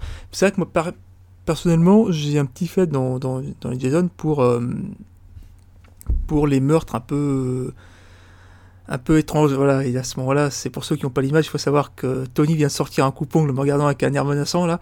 Bon, mais voilà, c'est-à-dire que moi, ce qui, ce qui m'a, ce qui, m'éclatait vraiment dans les, dans les Jason, c'était le moment où il tue avec des trucs complètement improbables, quoi. C'est-à-dire qu'il y a des meurtres à des broussailleuses, il y a des meurtres. euh, je parle pas, je parle pas de la, je parle pas, je crois que c'est dans le 8 où il euh, tue un boxeur d'un coup de poing, enfin il décapite un boxeur d'un coup de poing dans une scène qui est beaucoup trop longue, mais bon, ça c'est autre chose. Voilà, c'est-à-dire, je crois que c'est dans le, dans le 8, par exemple, t'as un meurtre à la guitare électrique, à un moment. Dans le 6, t'as un meurtre à la trompette. Voilà. Comment tu fais pour tuer quelqu'un avec une trompette? Eh ben, avec beaucoup de force et euh, un peu de chance, il faut dire ce qui est. Voilà, c'est ça qui, qui, m'amuse vraiment. C'est-à-dire qu'en fait, vraiment, ils se sont dit, bon, bah, on va vraiment s'amuser, on va juste prendre l'ustensile le plus bizarre et le, le faire tuer les gens avec ça. Dans Jason, euh, Jason, Jason X, c'est pareil. Jason X, il y a quand même une scène, sans spoiler quoi que ce soit trop tard, où littéralement, il va précipiter un vaisseau contre une station spa- spatiale et tuer d'un seul coup plusieurs centaines de milliers de personnes. Voilà. Il y a quand même un body count absolument monstrueux de la part de ce, de ce, de ce- de ce monsieur. Donc mais, forcément, mais il y a Jason une X, euh, c'est déjà, la- déjà la New Line qui est derrière et on sent que déjà là, ça y est, euh, on est dans une période où il y a des effets, il y a des films gore, on peut y aller, on peut se lâcher. Il y a des effets un peu plus gore, ça, dans la Jason fille X. qui se fait cryogéniser la tête, et éclater sur la table, c'est quand même. euh, Ouais, puis il y a, il y a un truc à un moment qui implique, euh, qui implique euh, une grille, euh, une grille, de- une grille d'aération et, euh, et un vide spatial qui est assez, assez, assez, assez marquant aussi, on va dire. Donc voilà, mais c'est, tu, tu sens que voilà, forcément, ben il y a, il y a vraiment le côté, ouais, euh, que Jason n'a pas forcément besoin de, contrairement à ce qu'on pourrait penser, il n'a pas forcément besoin de sa machette pour, pour, pour tuer les gens, quoi. Et Mais- c'est, vrai que l'inventivité va venir des, des moyens plus que des, du contexte. Mais il y a une période quand même, je trouve dans les Jason, comme ça a été acheté par un studio, je trouve que tant c'était, quand c'était la Paramount, ça restait quand même assez plausible au niveau des ustensiles. Ils prenaient l'ustensile de, de jardinier, quoi. Hein, c'était une tronçonneuse, c'était une machette, c'était un couteau, c'était un, tour, un tire-bouchon, je crois, dans, dans Vendredi 13, chapitre final de mémoire. C'est Crispin Glover qui, j'aime beaucoup sa mise à mort. Il se prend le tire-bouchon sur les mains. Après, il se redresse, il se prend la machette en pleine tête, et l'effet est assez gore. Et je, bon, bien évidemment, c'est Tom Savini qui est derrière, donc euh, ça rend plutôt stylé. Mais dès que c'est parti dans le camp euh, New Line, euh, New Line, ils se sont complètement lâchés parce que bon, bah, c'est quand même Jason va en enfer. les scènes de meurtre, de mise à mort sont ultra gore, ça va très très loin. Je me rappelle quand Mad Movies avait sorti leur numéro sur les- la preview du film, les photos étaient juste ouf quoi. Tu voyais des, des, acteurs, tu voyais des effets gore, c'était juste hallucinant. Tu avais déjà envie de voir le film. Tu étais là, tu en train de te dire. Enfin, je me rappelle, je me disais, waouh putain, le, fi- le film va être, euh, va être ouf ici, mais sur le plan gore, ça va être génial quoi. Et quand le film est sorti en, VHS euh, à l'époque, c'était la version censurée, et là je vous dis pas la douche froide, hein. tu, tu regardais le film en VHS, tu te disais putain merde, euh, mais en fait elles sont passées où toutes les scènes dont j'ai vu les photos dans Mad Movies? Elles sont où les scènes? Ça a totalement disparu, il n'y a plus rien, c'est une catastrophe, c'est quoi ce film? Je me suis fait trahir. Heureusement que le DVD, ensuite, euh, quelques années après, a permis de permettre aux spectateurs de voir le film dans les deux versions. C'est vrai que ça a permis de sauver le métrage, mais, mais en l'état, je me souviendrai toujours de cette grosse douche froide à l'époque où le film était sorti en VHS. euh, très très craignos, quoi. Une autre franchise, du coup, ou euh, vous aviez encore d'autres trucs à dire sur, euh, sur les meurtres de... liés à Vendredi 13 Bah, c'est- quand même. euh, Non, il n'y a plus grand chose à dire, mais c'est quand même des films dans lesquels, euh, effectivement, on est, euh, comme je disais, on est sur deux dichotomies. Quoi. On est sur celle de la Paramount où tout était censuré, et ensuite la New Line où on, revient un petit peu à mettre les potards dans le rouge, jusqu'à ce que la franchise revienne dans le giron. Alors, c'était le giron de Platinum Dunes, je crois, donc la firme de Michael Bay, quand ils ont fait le remake. Je trouve que le remake de Marcus Nispel est une parfaite synthèse de tous ces films. Je sais pas ce que vous en pensez. Euh, moi, j'aime beaucoup le remake, surtout dans sa version Killer Cut. C'est-à-dire qu'en fait, le, personnage de Jason, déjà, euh, est un peu une sorte de résumé euh, du boogeyman ultime de l'épisode sac à patate jusqu'à l'épisode masque de hockey. Et des scènes de meurtre une sorte, c'est une sorte de best-of de toutes les scènes que l'on a vues dans les films précédents, mais avec une vraie mise en scène et une vraie volonté de faire un truc très hardcore et très nerveux. Et en cela, j'ai envie de, voilà, de dire que sur cette franchise, c'est, je trouve le, remake est peut-être un des meilleurs remakes de films de gore, euh, de genre gore euh, qui soit. Il est bien supérieur à celui du Freddy par exemple. Il est même peut-être même plus jouissif finalement que le reboot du dernier Halloween, euh, en cela que le dernier Vendredi 13, celui de Marcus Nispel, est une sorte de, de résumé de la saga, mais en gardant tout ce qui faisait le, le sel de la saga, tant du côté des personnages que du côté du boogeyman, et donc des meurtres. Et les meurtres sont très très fun et très jouissifs, très violents. euh, C'est très brutal euh, dans le, dans le Vendredi 13 de Marcus Nispel. Je vais pas paraphraser parce que du coup, euh, je pense comme toi. Donc voilà. Et du coup, la question qu'on peut se poser, c'est est-ce qu'on trouve cette même variété dans les meurtres, en fait, dans Halloween? Bah, moi, comme je disais tout à l'heure, le premier Halloween est marquant parce que déjà, il n'y a pas beaucoup de meurtres dans le premier Halloween, que les scènes sont très lentes, qu'il y a ce côté un peu inéluctable de la mort et ce côté un peu froid et méthodique, et en fait, le côté personnage psychopathe euh, sorti d'un asile psychiatrique, échappé d'un asile, est très très bien incarné dans les deux premiers films de la franchise. Je trouve que Halloween 1 et 2 sont très réussis à ce niveau-là. Euh, J'aime bien le côté froid euh, des meurtres du premier film Halloween. Je, trouve que le, clouage sur la porte dans le couloir est assez impressionnant. Surtout qu'on voit le, le corps qui se raidit et puis le Jason euh, qui est en face, qui penche la tête pour observer sa proie, sa victime et tout, comme s'il regardait, comme s'il regardait une œuvre, une œuvre d'art. Je trouve ça assez fascinant, c'est assez effrayant. Je trouve que le boogeyman euh, Michael Myers le premier Halloween est, peut-être le plus marquant euh, de l'histoire du cinéma, de l'histoire de la franchise. Et j'aime bien ce qu'ils ont continué aussi, reproduit aussi dans l'épisode 2. C'est-à-dire que là, il y a plus de meurtres, il est plus fun, il va plus vite, même si le métrage se déroule vraiment en film de couloir euh, dans un hôpital, euh, dans un hôpital et tout. Mais je trouve que les scènes de mise à mort sont un peu plus rythmées, il y a plus de, il y a un côté plus jouissif dans l'épisode 2. Chose qu'ensuite dans les épisodes suivants, on, perdra un petit peu ce, côté fun là dans les épisodes suivants. en tout cas, les films officiels de la franchise. Hein, je parle pas de, de, ce qui va se produire ensuite avec les, les robes zombies et surtout avec le reboot qu'ils ont fait ensuite. Est-ce que, comme dans Vendredi 13, il y a des meurtres qui te marquent, qui t'ont marqué? Bah oui, comme je dis dans le premier film, euh, la scène d'introduction. Ça, ouais, d'accord. Et puis dans l'épisode 2, l'infirmière qui se fait ébouillanter, je me rappelle, euh, ça m'avait marqué aussi. Euh, le coup de la seringue aussi planté dans l'œil marque, me marque beaucoup. Ouais. Donc oui, c'est quand même peut-être dans les deux premiers épisodes que je, je retiens plus les mises à mort. Et j'ai toujours eu un petit faible aussi dans l'épisode 5, toute cette partie avec cet abruti, avec sa bagnole, qui ne supporte pas qu'on raye sa voiture avec une fourche. J'aime beaucoup le plantage de fourche dans la tête euh, de ce connard. ça, me fait, ça m'amuse toujours de voir cette scène-là. Donc oui, j'ai une certaine affection pour cette mise à mort dans l'épisode dans l'épisode 5, dont d'ailleurs les effets spéciaux étaient signés par le studio KNB, qui, qui, était donc un des plus grands studios d'effets gore, d'SFX gore de l'époque. D'accord. Et toi, Antoine, du coup, il y a des, des meurtres qui t'ont marqué ou euh? Ben, Dans Halloween, a pas, pas tant que ça, en fait. C'est vrai que, ici au début, peut-être, ouais, c'est les mêmes que Jérôme, quoi. les mises en scène où il cloue ses victimes contre, contre les murs. Il y en a une aussi où il, euh, il tue les gens et puis euh, il fiche une pierre tombale au-dessus de au-dessus des corps. Enfin, ça, propre, la pierre tombale de sa sœur, je crois, au-dessus des, des corps tu sens qu'il va un certain, sens de mise en scène euh, intéressant, mais c'est vrai qu'en fait, il y a plus de. J'ai l'impression qu'il y a moins de variété, en fait, ce qui correspond assez en fait, au personnage, qui est froid, calme, méthodique et qui, euh, qui aime le travail bien fait, on va dire. Mais voilà, c'est.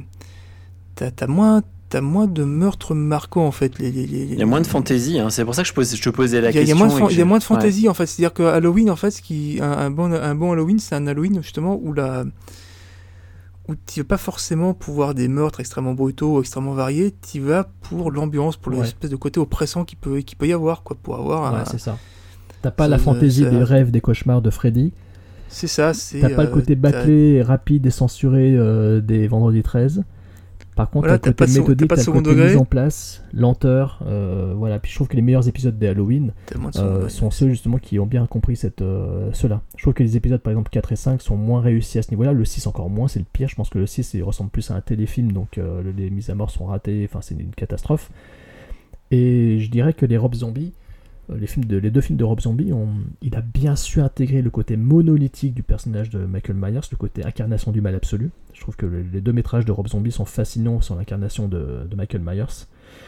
Et euh, les mises à mort sont parmi les plus ouf euh, de, de ah bah c'est euh, oui c'est enfin c'est largement quoi c'est surtout dans les versions intégrales hein. dans les versions non censurées l'épisode 2 Halloween 2 de Rob Zombie en version non censurée la scène où il, éclate la tête contre un miroir d'un personnage est une des mises à mort les plus ouf de la saga et le, calvaire subi par le personnage de Daniel Harris qui jouait la nièce de Michael Myers dans les films 4 et 5, et qui revenait pour jouer le rôle de, la meilleure amie de Laurie Strode dans le reboot 1 et 2 de Rob Zombie.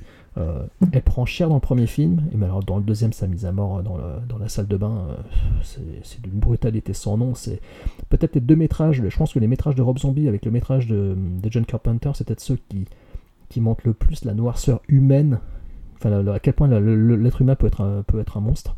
Et je trouve que Rob Zombie l'a très très très bien, très très bien réussi. Il a réussi, il a vraiment parfaitement réussi à donner cette incarnation de la folie, de la monstruosité. Oui, en plus, il va, il va encore plus loin dans la psy, enfin, dans, dans l'aspect psychologique, etc. Puisque du coup, il peut le développer puisqu'il a déjà toute tout cet arc narratif, donc ça lui permet d'arriver, de développer sa vision. Et moi, je suis assez admiratif, hein, parce que je sais qu'il y a beaucoup de personnes qui critiquent, mais moi, je suis assez admiratif. Hein. je trouve que, enfin, c'est quand même un réalisateur qui est capable de Enfin, on voit que c'est quelqu'un qui, aime le genre déjà totalement, mm. et en plus de ça, qui a été capable là, moi je trouve de, ben ouais, de faire un, sacré boulot quoi sur, euh, parce que c'était hyper casse-gueule et au final, euh, au final, euh, ouais, moi ça fait partie des, films que je préfère. Si on prend tout, tout, hein, je parle vraiment tout, ça fait partie des films que je préfère avec le premier en plus. Donc donc c'est vrai que effectivement, et là pour le coup, mais par contre, pour en revenir au meurtre euh, comme disait Antoine tout à l'heure, j'ai du mal à. Moi, ça m'est venu tout de suite, en fait, sur les, vendre... les, vendredis 13. Tout de suite, en fait, j'ai vu les trucs, je vois le, coup des tentes, le coup. Il y a tous ces trucs, en fait, qui me viennent, le l'handicapé, le.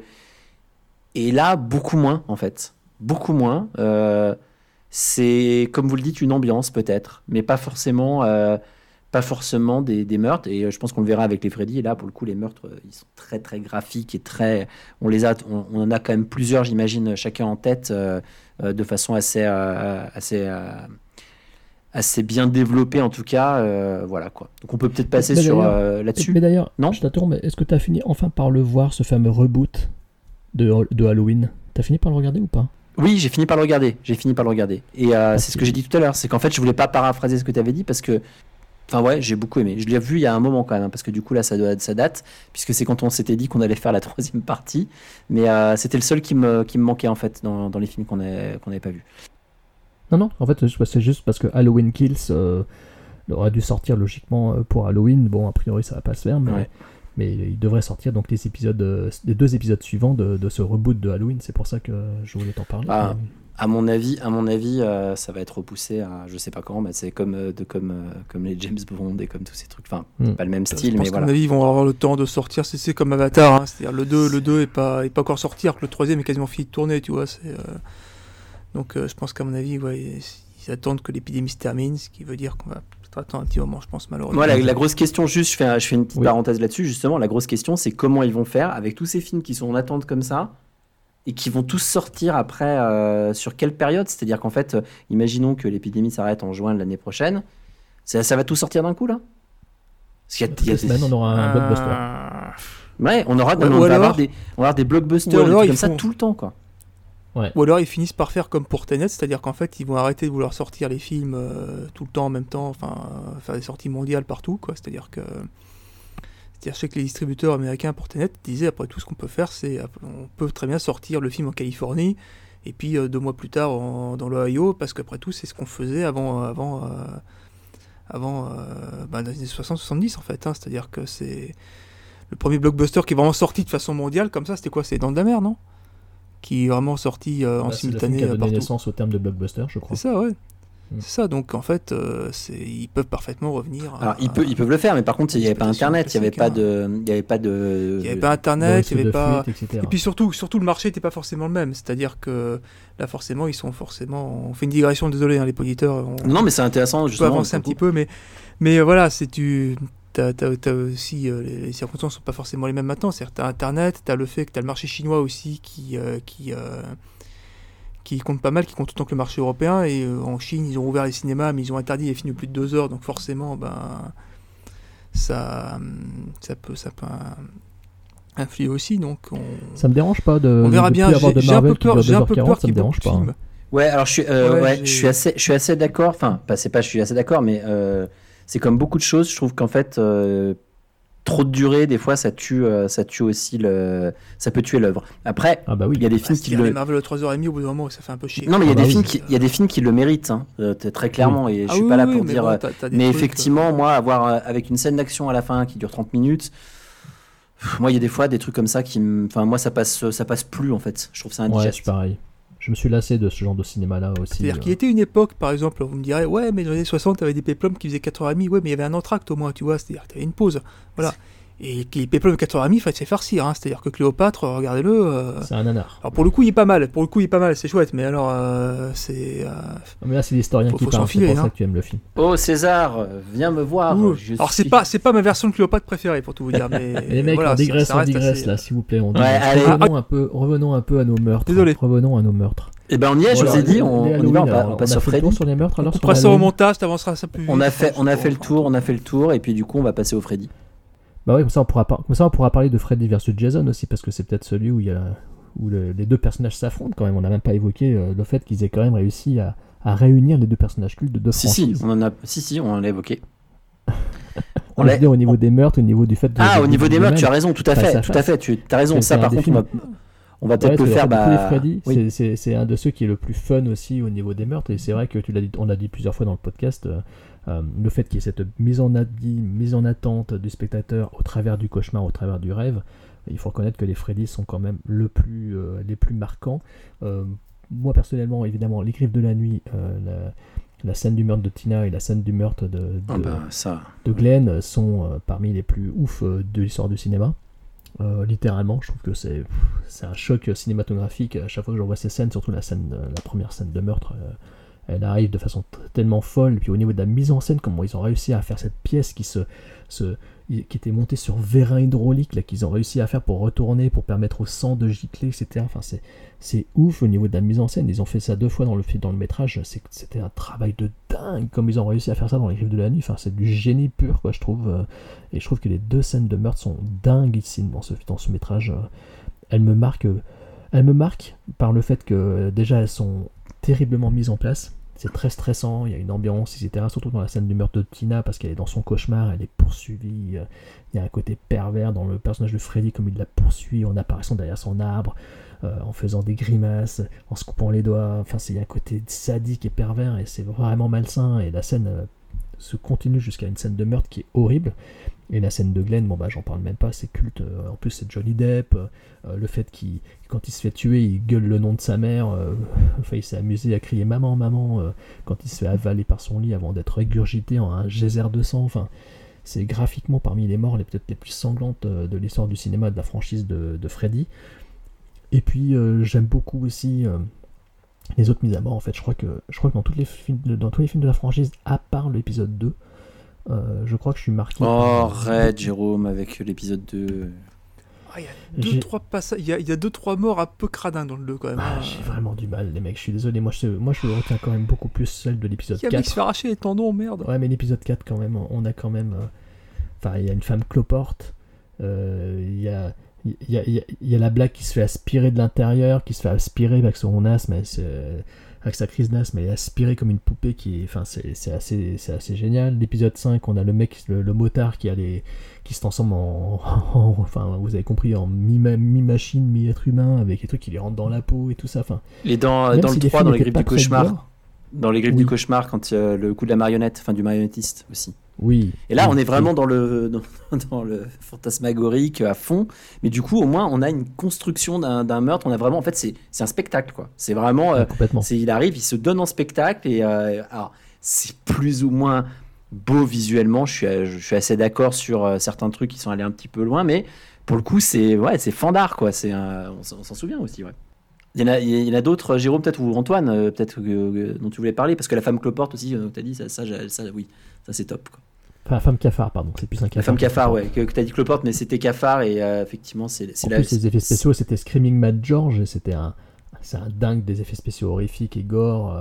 euh, il a travaillé sur tellement de films de ouf. euh, Enfin, c'est, il est d'origine japonaise, ce mec. Il a fait des effets spéciaux de fou pour ce film-là, et c'est, c'est, c'est incroyable ce qu'il a réussi à faire, et c'est fascinant. Mais je trouve que, ouais, le Freddy part tellement dans la fantaisie que les meurtres participent à cette fantaisie, et que c'est plein d'idées folles. Et même dans un mauvais épisode comme l'épisode 6, euh, euh, la scène de mise à mort euh, du mec qui a des sonotones où il s'amuse à lui faire exploser la tête avec ces sonotones qui se greffent sur son crâne et tout ça. Je trouve que je trouve que même dans même dans un mauvais épisode de Freddy, il reste encore de- des scènes de meurtre qui sont assez assez folles, assez fandardes quoi. C'est vrai que moi, je suis un peu comme toi, je suis assez marqué par la, la mort de Glenn dans, dans, dans le premier, honnêtement. C'est-à-dire que je crois que c'est une scène qui utilise, je crois que. Pour vous donner une idée, je crois que les 9 dixièmes, je crois du, du faux sang utilisé pour le tournage du film a été utilisé pour cette scène. Ah bah ouais, ça m'étonne. Voilà. Ouais, putain. C'est ça, c'est pas. C'est. Puis euh, surtout, ce qui est marquant en plus dans les, morts des griffes de la nuit, c'est qu'en fait, elles sont hyper inventives. Et elles sont hyper inventives visuellement, mais surtout techniquement. En plus, quand tu sais le, le mal qu'ils sont donnés parfois pour faire certaines scènes, c'est quand même. euh, c'est quand même assez. assez bluffant. Moi, je te dis, moi, dans le 2, moi, il y a, il y a une scène, comme je disais, il y a une scène. euh, assez, assez que dans le 2 où euh, t'as un personnage qui se fait arracher les tendons, qui se fait littéralement. hein, ça, pour le coup, alors c'est peut-être moi qui ai un problème avec ça, j'en sais rien. Mais je t'avoue que ça m'a fait un peu marquer. Alors, on a la chacun base. son truc. Il y en a qui, T'avais- dé- qui détestent les ongles qui sont retournés ou des choses comme ça. D'autres, c'est les Ouais, il tendons. a- euh, T'as t'as les yeux souvent aussi, parfois les Ouais. doigts aussi. Moi, tu vois, c'est les tendons. Voilà, c'est comme ça. hein, C'est. euh, Juste, voilà, excuse-moi Antoine, je reviens juste sur un petit truc qui, qui est intéressant aussi, euh, dont, dont tu parlais dans les, pour, pour la, la mort de Glenn. C'est d'autant plus intéressant que c'est, euh, on est vraiment en plus sur un, un lieu où tu sais qu'en fait, finalement, tu, tu pourras, tu peux pas être plus safe que l'endroit où il est, quoi. Bien sûr, il est chez ses sur parents, ton ses lit. parents sont en bas. Dans ta chambre, un endroit où normalement il peut rien t'arriver. Quand on te dit d'ailleurs ne sortez pas, il peut vous arriver quoi que ce soit. On est en plein euh, justement euh, ne sortez pas, couvre-feu, etc. En gros, tu sais que là t'es safe. Et ben non, t'es pas safe en fait. Donc ça, c'est les en parents plus, sont en dessous. ouais, les parents sont psychologiquement. en Et la lumière est allumée. Et la lumière, La lumière est allumée, la lumière est allumée, la Il y a- télé, la, lumière- la- la télé y a aussi, tout. c'est comme le genre de truc en fait. euh, Ça veut dire qu'en fait, t'es pas à l'abri. Et de toute façon, euh, quoi qu'il en soit, bah, tu ne peux pas ne pas dormir. Enfin bref. je trouve que le fait que ça puisse arriver dans un endroit safe, parce que c'est au travers d'un cauchemar, je trouve que c'est ce qui fait que la saga Freddy est, vraiment géniale en tout au point, parce que tous les autres films, en fait, ils sont toujours en train de se balader dans une cave, ils vont dans la forêt tout seuls pour aller pisser, ils vont aller dans un endroit où il faut pas aller, etc. Euh, dans les Freddy, c'est ça se passe dans leur lit, en fait. Ils sont chez eux, tranquilles, au chaud, sous leur couette, en train de dormir, ils sont massacrés comme des merdes dans leur lit, et donc c'est vraiment... En fait, tu fais pas d'erreur dans Freddy. Dans Freddy, tu fais Non. pas d'erreur. Par contre, il vient te chercher. non. Il vient te chercher là où t'es en fait. Mais oui, il vient te chercher dans ton sommeil, donc c'est encore pire. Mais c'est vraiment génial, c'est ce qui rend, le- c'est ce qui rend la saga au-dessus de tout, quoi. Je crois qu'on n'a pas dit qu'on aimait bien les Freddy. Non. Non, je sais pas, c'est et qu'on et qu'on trouvait que ouais non, c'est pas. Je pense que on n'est pas payé par New Line pourtant. hein, pour-. Enfin, s'ils veulent, hein, peut-être, hein, mais bon, c'est pas un chèque plutôt, hein, déjà les DVD. Mais euh, non, plus sérieusement, c'est vrai que euh, qu'est-ce que qu'est-ce qu'il y en a d'autre qui est marqué aussi? Oui, en- la, la scène du motard aussi m'avait pas mal marqué. Il y a dans, le- dans le 5 aussi, moi, qui il y a une scène qui m'avait pas mal plu. C'était, je crois, que dans le 5 comme ça, qu'un des personnages qui euh, écrit des comics. Voilà, et où en fait, euh, il va, bah, pareil, quand, quand tu dis, quand, quand tu dis qu'il va te chercher là où t'es, euh, où t'es, euh, le plus safe, là, il va carrément chercher le, le, le personnage dans l'univers qu'il a lui-même créé, en fait. En, Ouais. en se, en se grimant, en devenant un espèce de super méchant, en, en carrément lui disant, je suis même plus fort que ta propre création, en fait. Mhm. Là, là, là, où, là où tu es Dieu, moi je suis encore plus fort que ça, quoi. Et ça, c'est, c'est un truc qui est assez marquant également. En plus, en plus la scène est assez visuellement assez, assez, assez intéressante euh, du point de vue du point de vue des cordes, du point de vue des effets spéciaux. Et, et celle-là, celle-là, ouais, du- pour la symbolique, elle est, elle est, elle est assez forte également. Ce que j'aime trouve. beaucoup aussi dans les Freddy, c'est que quand euh, Wes Craven a fait son remake, son reboot de New Nightmare, euh, Freddy sort de la nuit, ce que j'aime beaucoup aussi, c'est que les scènes de meurtre culte du premier film sont un peu euh, mises en reflet dans, le, dans, son deuxième, dans, son, dans son nouveau film, euh, dans l'épisode 7. Quoi. Hein, la scène du meurtre de la babysitter est, est très similaire à une scène euh, culte de, du Griffe de la nuit, et je trouve ça assez, assez génial euh, également. Et je trouve même que les scènes de mise à mort dans Freddy sort de la nuit, notamment la scène de mise à mort du, du mari de Heather Langenkamp euh, au volant de sa voiture avec les griffes mécaniques qui sortent du tableau de bord de la voiture, qui lui lacèrent le ventre, c'est, une scène complètement ouf, complètement dingue. Et je trouve que visuellement parlant, c'est une scène qui est même marquante et choquante puisque ça, ça conduit à la mort de son époux et, donc le fait que son gamin finisse par être orphelin et tout. Et c'est quand même une scène tragique en soi. Mais en même temps, la scène est, est, vi- est visuellement folle et, jouissive euh, et, ravi- et- et ravissante pour tout fan de films d'horreur euh, qui se respecte. Donc on a évoqué donc les meurtres, etc. On a vu tout ce qui nous plaisait un petit peu dans, ces franchises, tant du côté du Boogeyman que du côté de, de- des mises à mort et des mises en place des scènes de meurtre.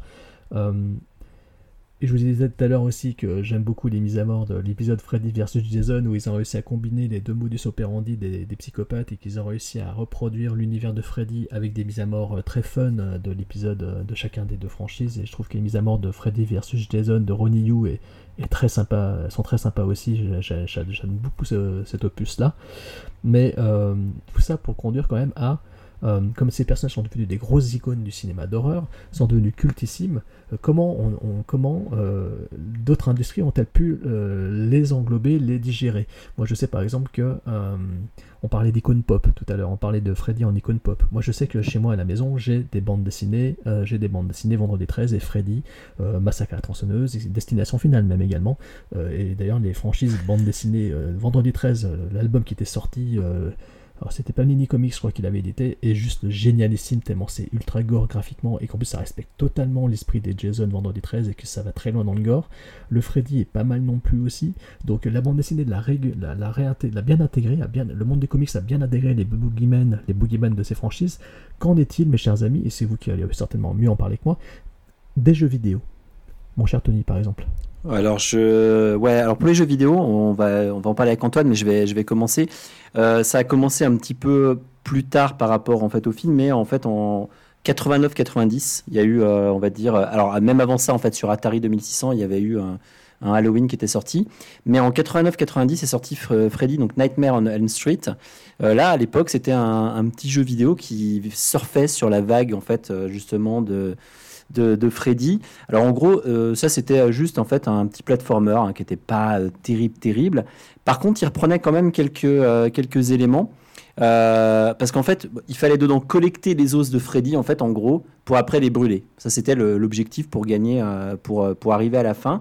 Et à chaque niveau, en fait, à chaque niveau, on se retrouvait en fait contre un boss qui était en fait une des formes que Freddy en fait euh, pouvait prendre en fait, euh, voilà. Et euh, il y avait- aussi un côté un petit peu, alors pour ceux qui connaissent, euh, comme dans Castlevania en fait 2, en gros, on avait une jauge euh, de, de sommeil.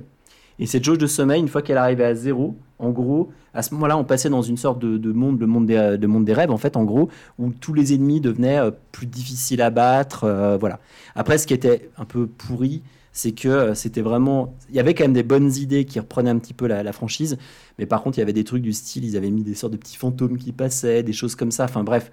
Euh, c'est un, un petit melting pot, des bonnes idées, et puis il faut se dire que c'est 89-90, donc euh, euh, la NES, donc en termes de graphisme et tout, c'était pas non plus extraordinaire. Et par la suite, il y a eu quelques, quelques, quelques petits trucs, notamment dans un jeu qui fait bien la part aux, aux icônes pop, c'est Mortal Kombat. Dans Mortal Kombat, on a vu apparaître donc euh, Jason Voorhees, on a vu apparaître Leatherface, on a vu apparaître donc euh, apparemment, je crois, je sais plus si c'est dans le dernier, mais qu'on voit euh, Freddy aussi. Antoine, tu peux me Il y a dire? Freddy, je crois, je crois qu'il y a Michael Myers aussi qui est apparu. Alors Michael Myers, pardon, oui, effectivement. Mais il faut savoir que dans le dernier Mortal Kombat, à peu près tout le monde est apparu. hein. C'est-à-dire qu'il y a eu aussi le Terminator, Rambo et Robocop. Voilà. hein, donc, euh, C'est ça. oui, Mais je crois que c'était dans le 10 que tu avais, Ouais. Leatherface et puis tu avais Jason, il me semble. Euh, et puis après, tu as eu effectivement Michael Myers et puis donc euh, effectivement euh, d'autres. Et puis alors des Rambo et des. euh, je sais pas s'il n'y a pas Terminator. Enfin bref. euh, Si, il y a Terminator aussi. c'est ça, ouais, non, non, ça. ils ont. ils C'est un peu Ready Player One, quoi. hein. Qu'on n'a pas évoqué aussi que dans Ready Player One, ils ont utilisé euh, Freddy dans le film de Spielberg. Euh, ouais. Ouais, ouais. Bah oui, parce que bah, justement, c'est. On parlait de Freddy comme icône pop, tu vois, c'est-à-dire que. T'as Ready Player One, qui est carrément de mo- le, le film, quoi, forcément, c'est. Bah, c'est- c'est- c'est ça en fait obligé. partie effectivement. Et voilà, bon du coup, du coup il y a eu ça. Et puis, Mais, euh, ouais. et puis Antoine, c'est vrai que avais, toi tu avais vu qu'il y avait eu des apparitions. Enfin, il y, a- il y a aussi le jeu Dead by Daylight. Peut-être que tu vas en. Dead by Daylight, ouais, qui est pareil, qui est un survival en fait. C'est pour ceux qui connaissent pas, c'est un, un jeu. Alors il faut avoir, faut avoir quelques copains quand même pour pour y jouer. C'est-à-dire qu'en fait c'est c'est une sorte de chat mais un peu vénère. C'est-à-dire qu'en fait littéralement vous avez un joueur qui joue le tueur et puis euh, cinq autres joueurs qui vont jouer euh, les les les, Les victimes en fait. ouais. Et, on- et le but et le jeu s'arrête quand soit soit le temps s'est écoulé et qu'il reste des survivants, soit quand le le tueur a tué tout le monde sachant qu'il y a forcément eu ensuite des, euh, des DLC avec, euh, bah, parce que forcément, le, tueur, tu pouvais le customiser, et en fait, il y a eu des DLC pour ceux qui voulaient jouer Freddy Krueger, pour ceux qui voulaient jouer Michael Myers, pour ceux qui voulaient jouer Jason Voorhees. D'ailleurs, Jason Voorhees avait eu droit à son propre survival il y a quelques, années avec un, jeu qui s'appelait Vendredi 13, justement, qui euh, bah, fonctionnait à peu près de la même, façon. Ça devait être un survival assez classique, inspiré de Vendredi 13, et puis en fait, les développeurs ont dit que quand ils avaient parlé de ce projet-là, les ayants droit de Vendredi 13 sont venus les voir en leur disant Hey, vous savez qu'il y a plusieurs plus ou moins moyens que de vous filer à licence, on la filer. Euh, moyennant, moyennant espèce trébuchante forcément, et que le jeu était devenu licence, un jeu officiel Vendredi 13. Mais ça, c'est vrai qu'il y a. Ah, tu parles, par tu parles du jeu, tu parles du jeu Vendredi 13 qui est sorti en 2017 là. de 2017. Ouais, il y a qui- eu un autre jeu vendredi 13 qui est sorti au moment du chapitre 4, je crois, sur NES, pareil, qui est une espèce de jeu alors qui est pas pas ouf en fait, je me souviens bien. Mais qui est pourri, qui est pourri.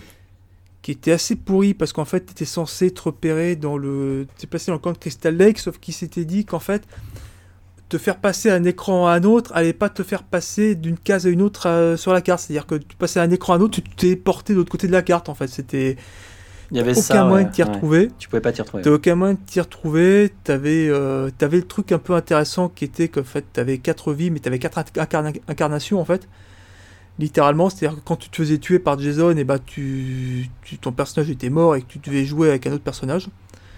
Plutôt intéressant, mais euh, voilà, le jeu en lui-même était pas ouf. hein, pour ceux qui, qui, euh, qui regardent un peu YouTube, vous aviez euh, l'Angry Video Game Nerd à l'époque qui avait fait, donc c'était une des premières vidéos et qui euh, t'expliquait euh, de façon assez imagée, on va dire, en quoi le jeu était Une merde. décevant pour pas dire autre chose. Voilà, une merde, on peut dire ça, ouais, non, c'est. Euh, Par contre, c'est- par contre, de la même euh, façon, de ouais, la même bah- façon, de la même façon, le vendredi 13 sur, sur NES, c'est vrai que j'y ai rejoué il y a pas longtemps, histoire de déconner.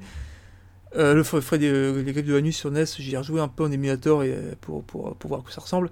C'est vrai que c'est pas ouf non plus, hein, c'est un platformer euh, classique dans l'univers de vendredi 13, mais c'est tout, quoi. C'est-à-dire que.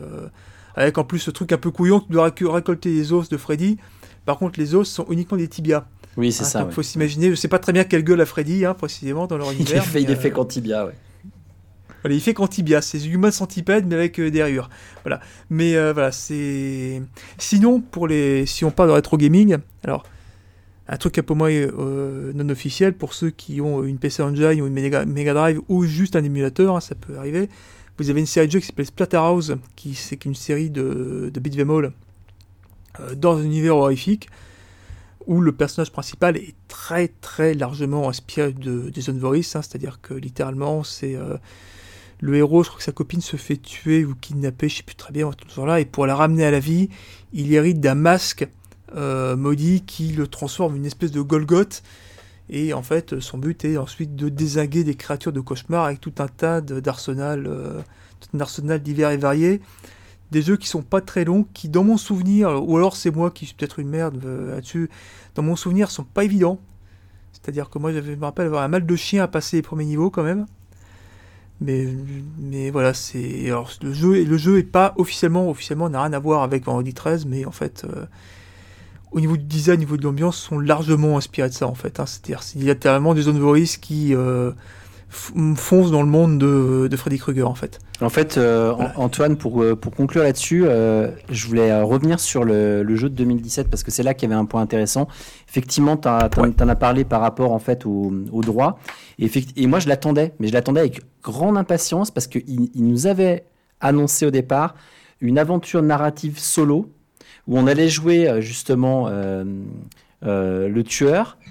Et que du coup, ils avaient commencé à montrer un peu des premiers, des premiers trucs. Je me suis dit, putain, ça va être fou, ça va être fou, avec vraiment un scénario et tout. Et ils ont donc Mais- du coup tout stoppé à cause de ces problèmes de droit.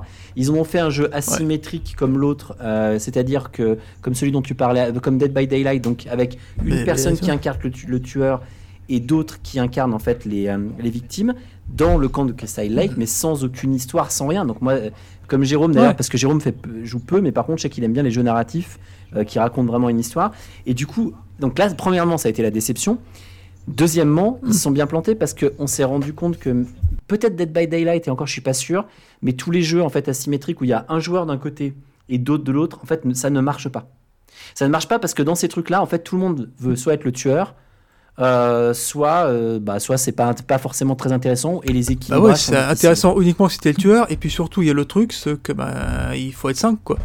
Voilà, faut, il faut être 5 et on n'a pas tous, on n'a pas tous 5 copains qui ont exactement le même jeu et le temps de jouer exactement le même Donc jeu. tu joues, toi, donc quoi. tu joues contre des personnes qui sont. C'est bah, un, que- peu, c'est un peu chiant, c'est-à-dire que euh, en fait c'est un jeu, tu sais, c'est, c'est, c'est, un, un jeu qui est calibré pour les streamers, tu sais. Pour les mecs qui vont, euh, qui vont être sur Twitch avec des copains streamers à eux et qui vont euh, streamer ça. euh, Alors je me ferai engueuler par, en- je me public, engueuler par euh, Thibaut euh, d'ailleurs et Anthony parce que euh, il m'avait proposé de, de jouer avec eux, j'avais pas trouvé le temps. Mais voilà, c'est typiquement ça, c'est qu'en fait il faut se retrouver à plusieurs potes et pour le coup là, ça peut être intéressant. Sauf que tu ne peux pas choisir euh, qui va être le tueur. C'est-à-dire qu'en fait ça t'est imposé. Donc en plus de ça, ça veut dire que si par exemple on dit bah tiens moi j'ai envie de faire le tueur, bah en fait si cinq fois d'affilée tu ne l'es pas, bah tu ne l'es pas. Voilà. Bon, c'est juste pour dire que moi j'attendais vraiment un jeu narratif euh, comme ça avec impatience et puis bah au final euh, ça s'est transformé en ça donc quand il est sorti bah bah j'ai lâché l'affaire quoi voilà à peu près ce qu'il y avait à dire sur la partie jeux L'avantage, vidéo l'avantage, l'avantage, c'est que les, disons qu'en fait, ils sont arrangés pour que les meurtres soient un peu variés, ce qui est quand même. Oui, oui, oui, ça, ça, même ça, euh, au bout d'un moment, tu fais le tour, quoi. ouais c'est c'est mar- en fait c'est Donc, marrant mais c'est pas enfin c'est pas ce que moi j'attendais en tout cas Ouais, donc voilà, si vous voulez jouer Jason Voorhees, euh, ben ouais, euh, branchez un émulateur et jouez à Splatterhouse, c'est, c'est rigolo. C'est, Et, et c'est- Michael Myers, il y a c'est rien le moins pire truc. Myers? Bah très peu en fait, hein. à part le Halloween sur Atari 2600, à part euh, la- son apparition dans euh, Mortal Kombat en fait. Ouais, peu de jeux beaucoup moins, ouais. Et dans, dans Dead by Daylight en fait, où il y a une skin avec Michael Myers, c'est vrai qu'il a l'air d'en intéresser beaucoup moins. Ah, bah, dis- décharge, c'est vrai ouais. que bon voilà, le premier, le premier film étant sorti en 78. En 78, l'état des jeux vidéo était pas ouf en fait. Donc pour faire un, pour faire un, un jeu vidéo Halloween, c'était. Mais c'est vrai que ça m'a vraiment surpris de me percevoir qu'il n'y avait pas, pas vraiment de jeux vidéo Halloween en fait. Euh, qu'il y avait, y eu les Griffes de la nuit, qu'il y avait eu euh, énormément de Vendredi 13, mais très peu, très peu de. Oui, parce que pour Vendredi 13, de même on en, Halloween. on en parlait, il y a des, même le jeu mobile sur Vendredi 13 où en fait on, on doit arriver et puis tuer des gens. En fait, euh, c'est en se déplaçant sur des cases. C'est un jeu très simple que moi je trouvais plutôt marrant, mais au bout d'un moment qui est très répétitif. Euh, mais c'est vrai que du, du Halloween, euh, moi j'ai pas, j'ai pas trouvé grand chose. Et puis le, autant dire que le jeu sur Atari 2600, euh, je, je l'ai pas fait, hein, je l'ai jamais fait. Mais bon, C'est-à-dire que moi, il va falloir que je vois sur YouTube si quelqu'un a fait un let's play pour voir à quoi ça ressemble, mais tu, tu ça, ça- sens. ça doit piquer les yeux, quoi, je pense, hein, parce que. À mon avis, ça va piquer les yeux, puis euh, la durée de vie ne va pas être ouf. Hein, mais Non. ça, c'est, un problème. Je crois que c'est sur Atari 2600 qu'il y avait aussi un jeu Massacre à la tronçonneuse aussi à l'époque, Ah, Voilà. ouais. qui était extrêmement basique également et pas hyper bien d'après ce que j'ai cru comprendre en plus. Mais voilà, donc euh, on n'a pas trouvé de jeu Halloween. Si jamais, euh, cher auditeur, tu, tu as vent d'un, jeu Halloween, si, te, si euh, je sais pas, euh, une obscure euh, boîte américaine en 82 a fait un jeu non officiel sur Atari Offrez-le 5200, offrez-le à Antoine et, à et voilà. Alors pas forcément parce qu'on n'a pas forcément, pas- on n'a pas forcément les, pas forcément les machines pour, pour y jouer, mais dis-le nous en commentaire, ce sera toujours bon pour notre référencement sur iTunes. Voilà. Ça, Exactement. Ça, toujours simplifier les choses. voilà. Ouais, mettez Ouais, des faut 5 pas étoiles perdre sur les- iTunes, faut- voilà, cher c'est- auditeur. On est peut-être à deux heures d'enregistrement, mais on perd pas, on perd pas les, on perd pas les, on perd pas les réflexes quand même. Ouais, on n'est Bon, pas sur YouTube, donc on blague. dit pas pouce Hein le pouce Parce qu'on vous ça. rappelle quand même, vous l'abonnement, rappelle quand même qu'on fait pas ça que pour nous, on fait aussi ça pour la gloire et le fric. Merde. Bon. Jérôme, je te laisse le mot de la fin. Eh ben écoutez, ça va trancher. Couper le micro. Euh, non, bah écoutez, ça m'a fait plaisir de parler euh, sur trois longs épisodes euh, de cette franchise, de ces trois franchises cultes. Donc, donc merci à tous les poditeurs, toutes les poditrices d'avoir suivi ces émissions. Ça nous fait très plaisir. J'espère pouvoir reprendre aussi des Podsac Live, euh, j'espère avec Antoine, et puis j'espère aussi avec Anthony, ça serait super cool qu'on puisse en refaire Ouais. ensemble. Euh, y a ça. Et puis, euh, je vous cache pas que euh, nous avons déjà en projet deux autres salves d'émissions euh, à venir. Euh, je ne vais pas spoiler pour l'instant euh, les thématiques, mais disons que ce sera. euh, Ne spoil rien du tout. Ne, spoil rien spoil parce qu'après, ah, on va, on va donner des, des faux espoirs. Si Ouais. jamais, euh, à un moment donné, voilà. Mais par contre, oui, on en a déjà parlé entre nous et on s'est déjà mis euh, plus ou moins d'accord sur des thématiques Oui. qui, je pense, pourraient plaire en tout cas. Oui, je pense. En plus, euh, ça, va, nous- ça, va nous, ça va nous transporter vers du bis italien, donc moi je suis content. Bah, ce sera à la peau de sac. Hein, ce sera quand, vous, en plus, quand, vous aurez quand vous aurez vent de ce qu'on veut faire. Après, vous allez vous dire ah, ils vont parler de ça. Eh ben non. Bah non. On en parle. Eh non, non, parce qu'on n'est pas de sac et que on- la, la- la- la solution de facilité, quoi qu'il arrive, ne sera pas notre, euh, notre voie. Ad Augusta, per Angusta, si vous me permettez l'expression, voilà, parce que Oh là là, c'est une belle façon de, de, de, ter- de Voilà. terminer ce, ce podcast. voilà, ça va, c'est fait, on a deux, deux, deux heures et quart d'enregistrement, ça, je fais, je fais du latin si je veux. Voilà. Et de toute façon, Tony coupera ça au montage, vous rassurez-vous, donc il n'y a pas de. Pas du tout. Je ne coupe jamais rien, Et merde. sauf la parole. Allez, et ben écoutez, merci pour votre écoute et puis à très bientôt dans Podsac. À tout bientôt. Bye bye. Ciao. Ciao, bye.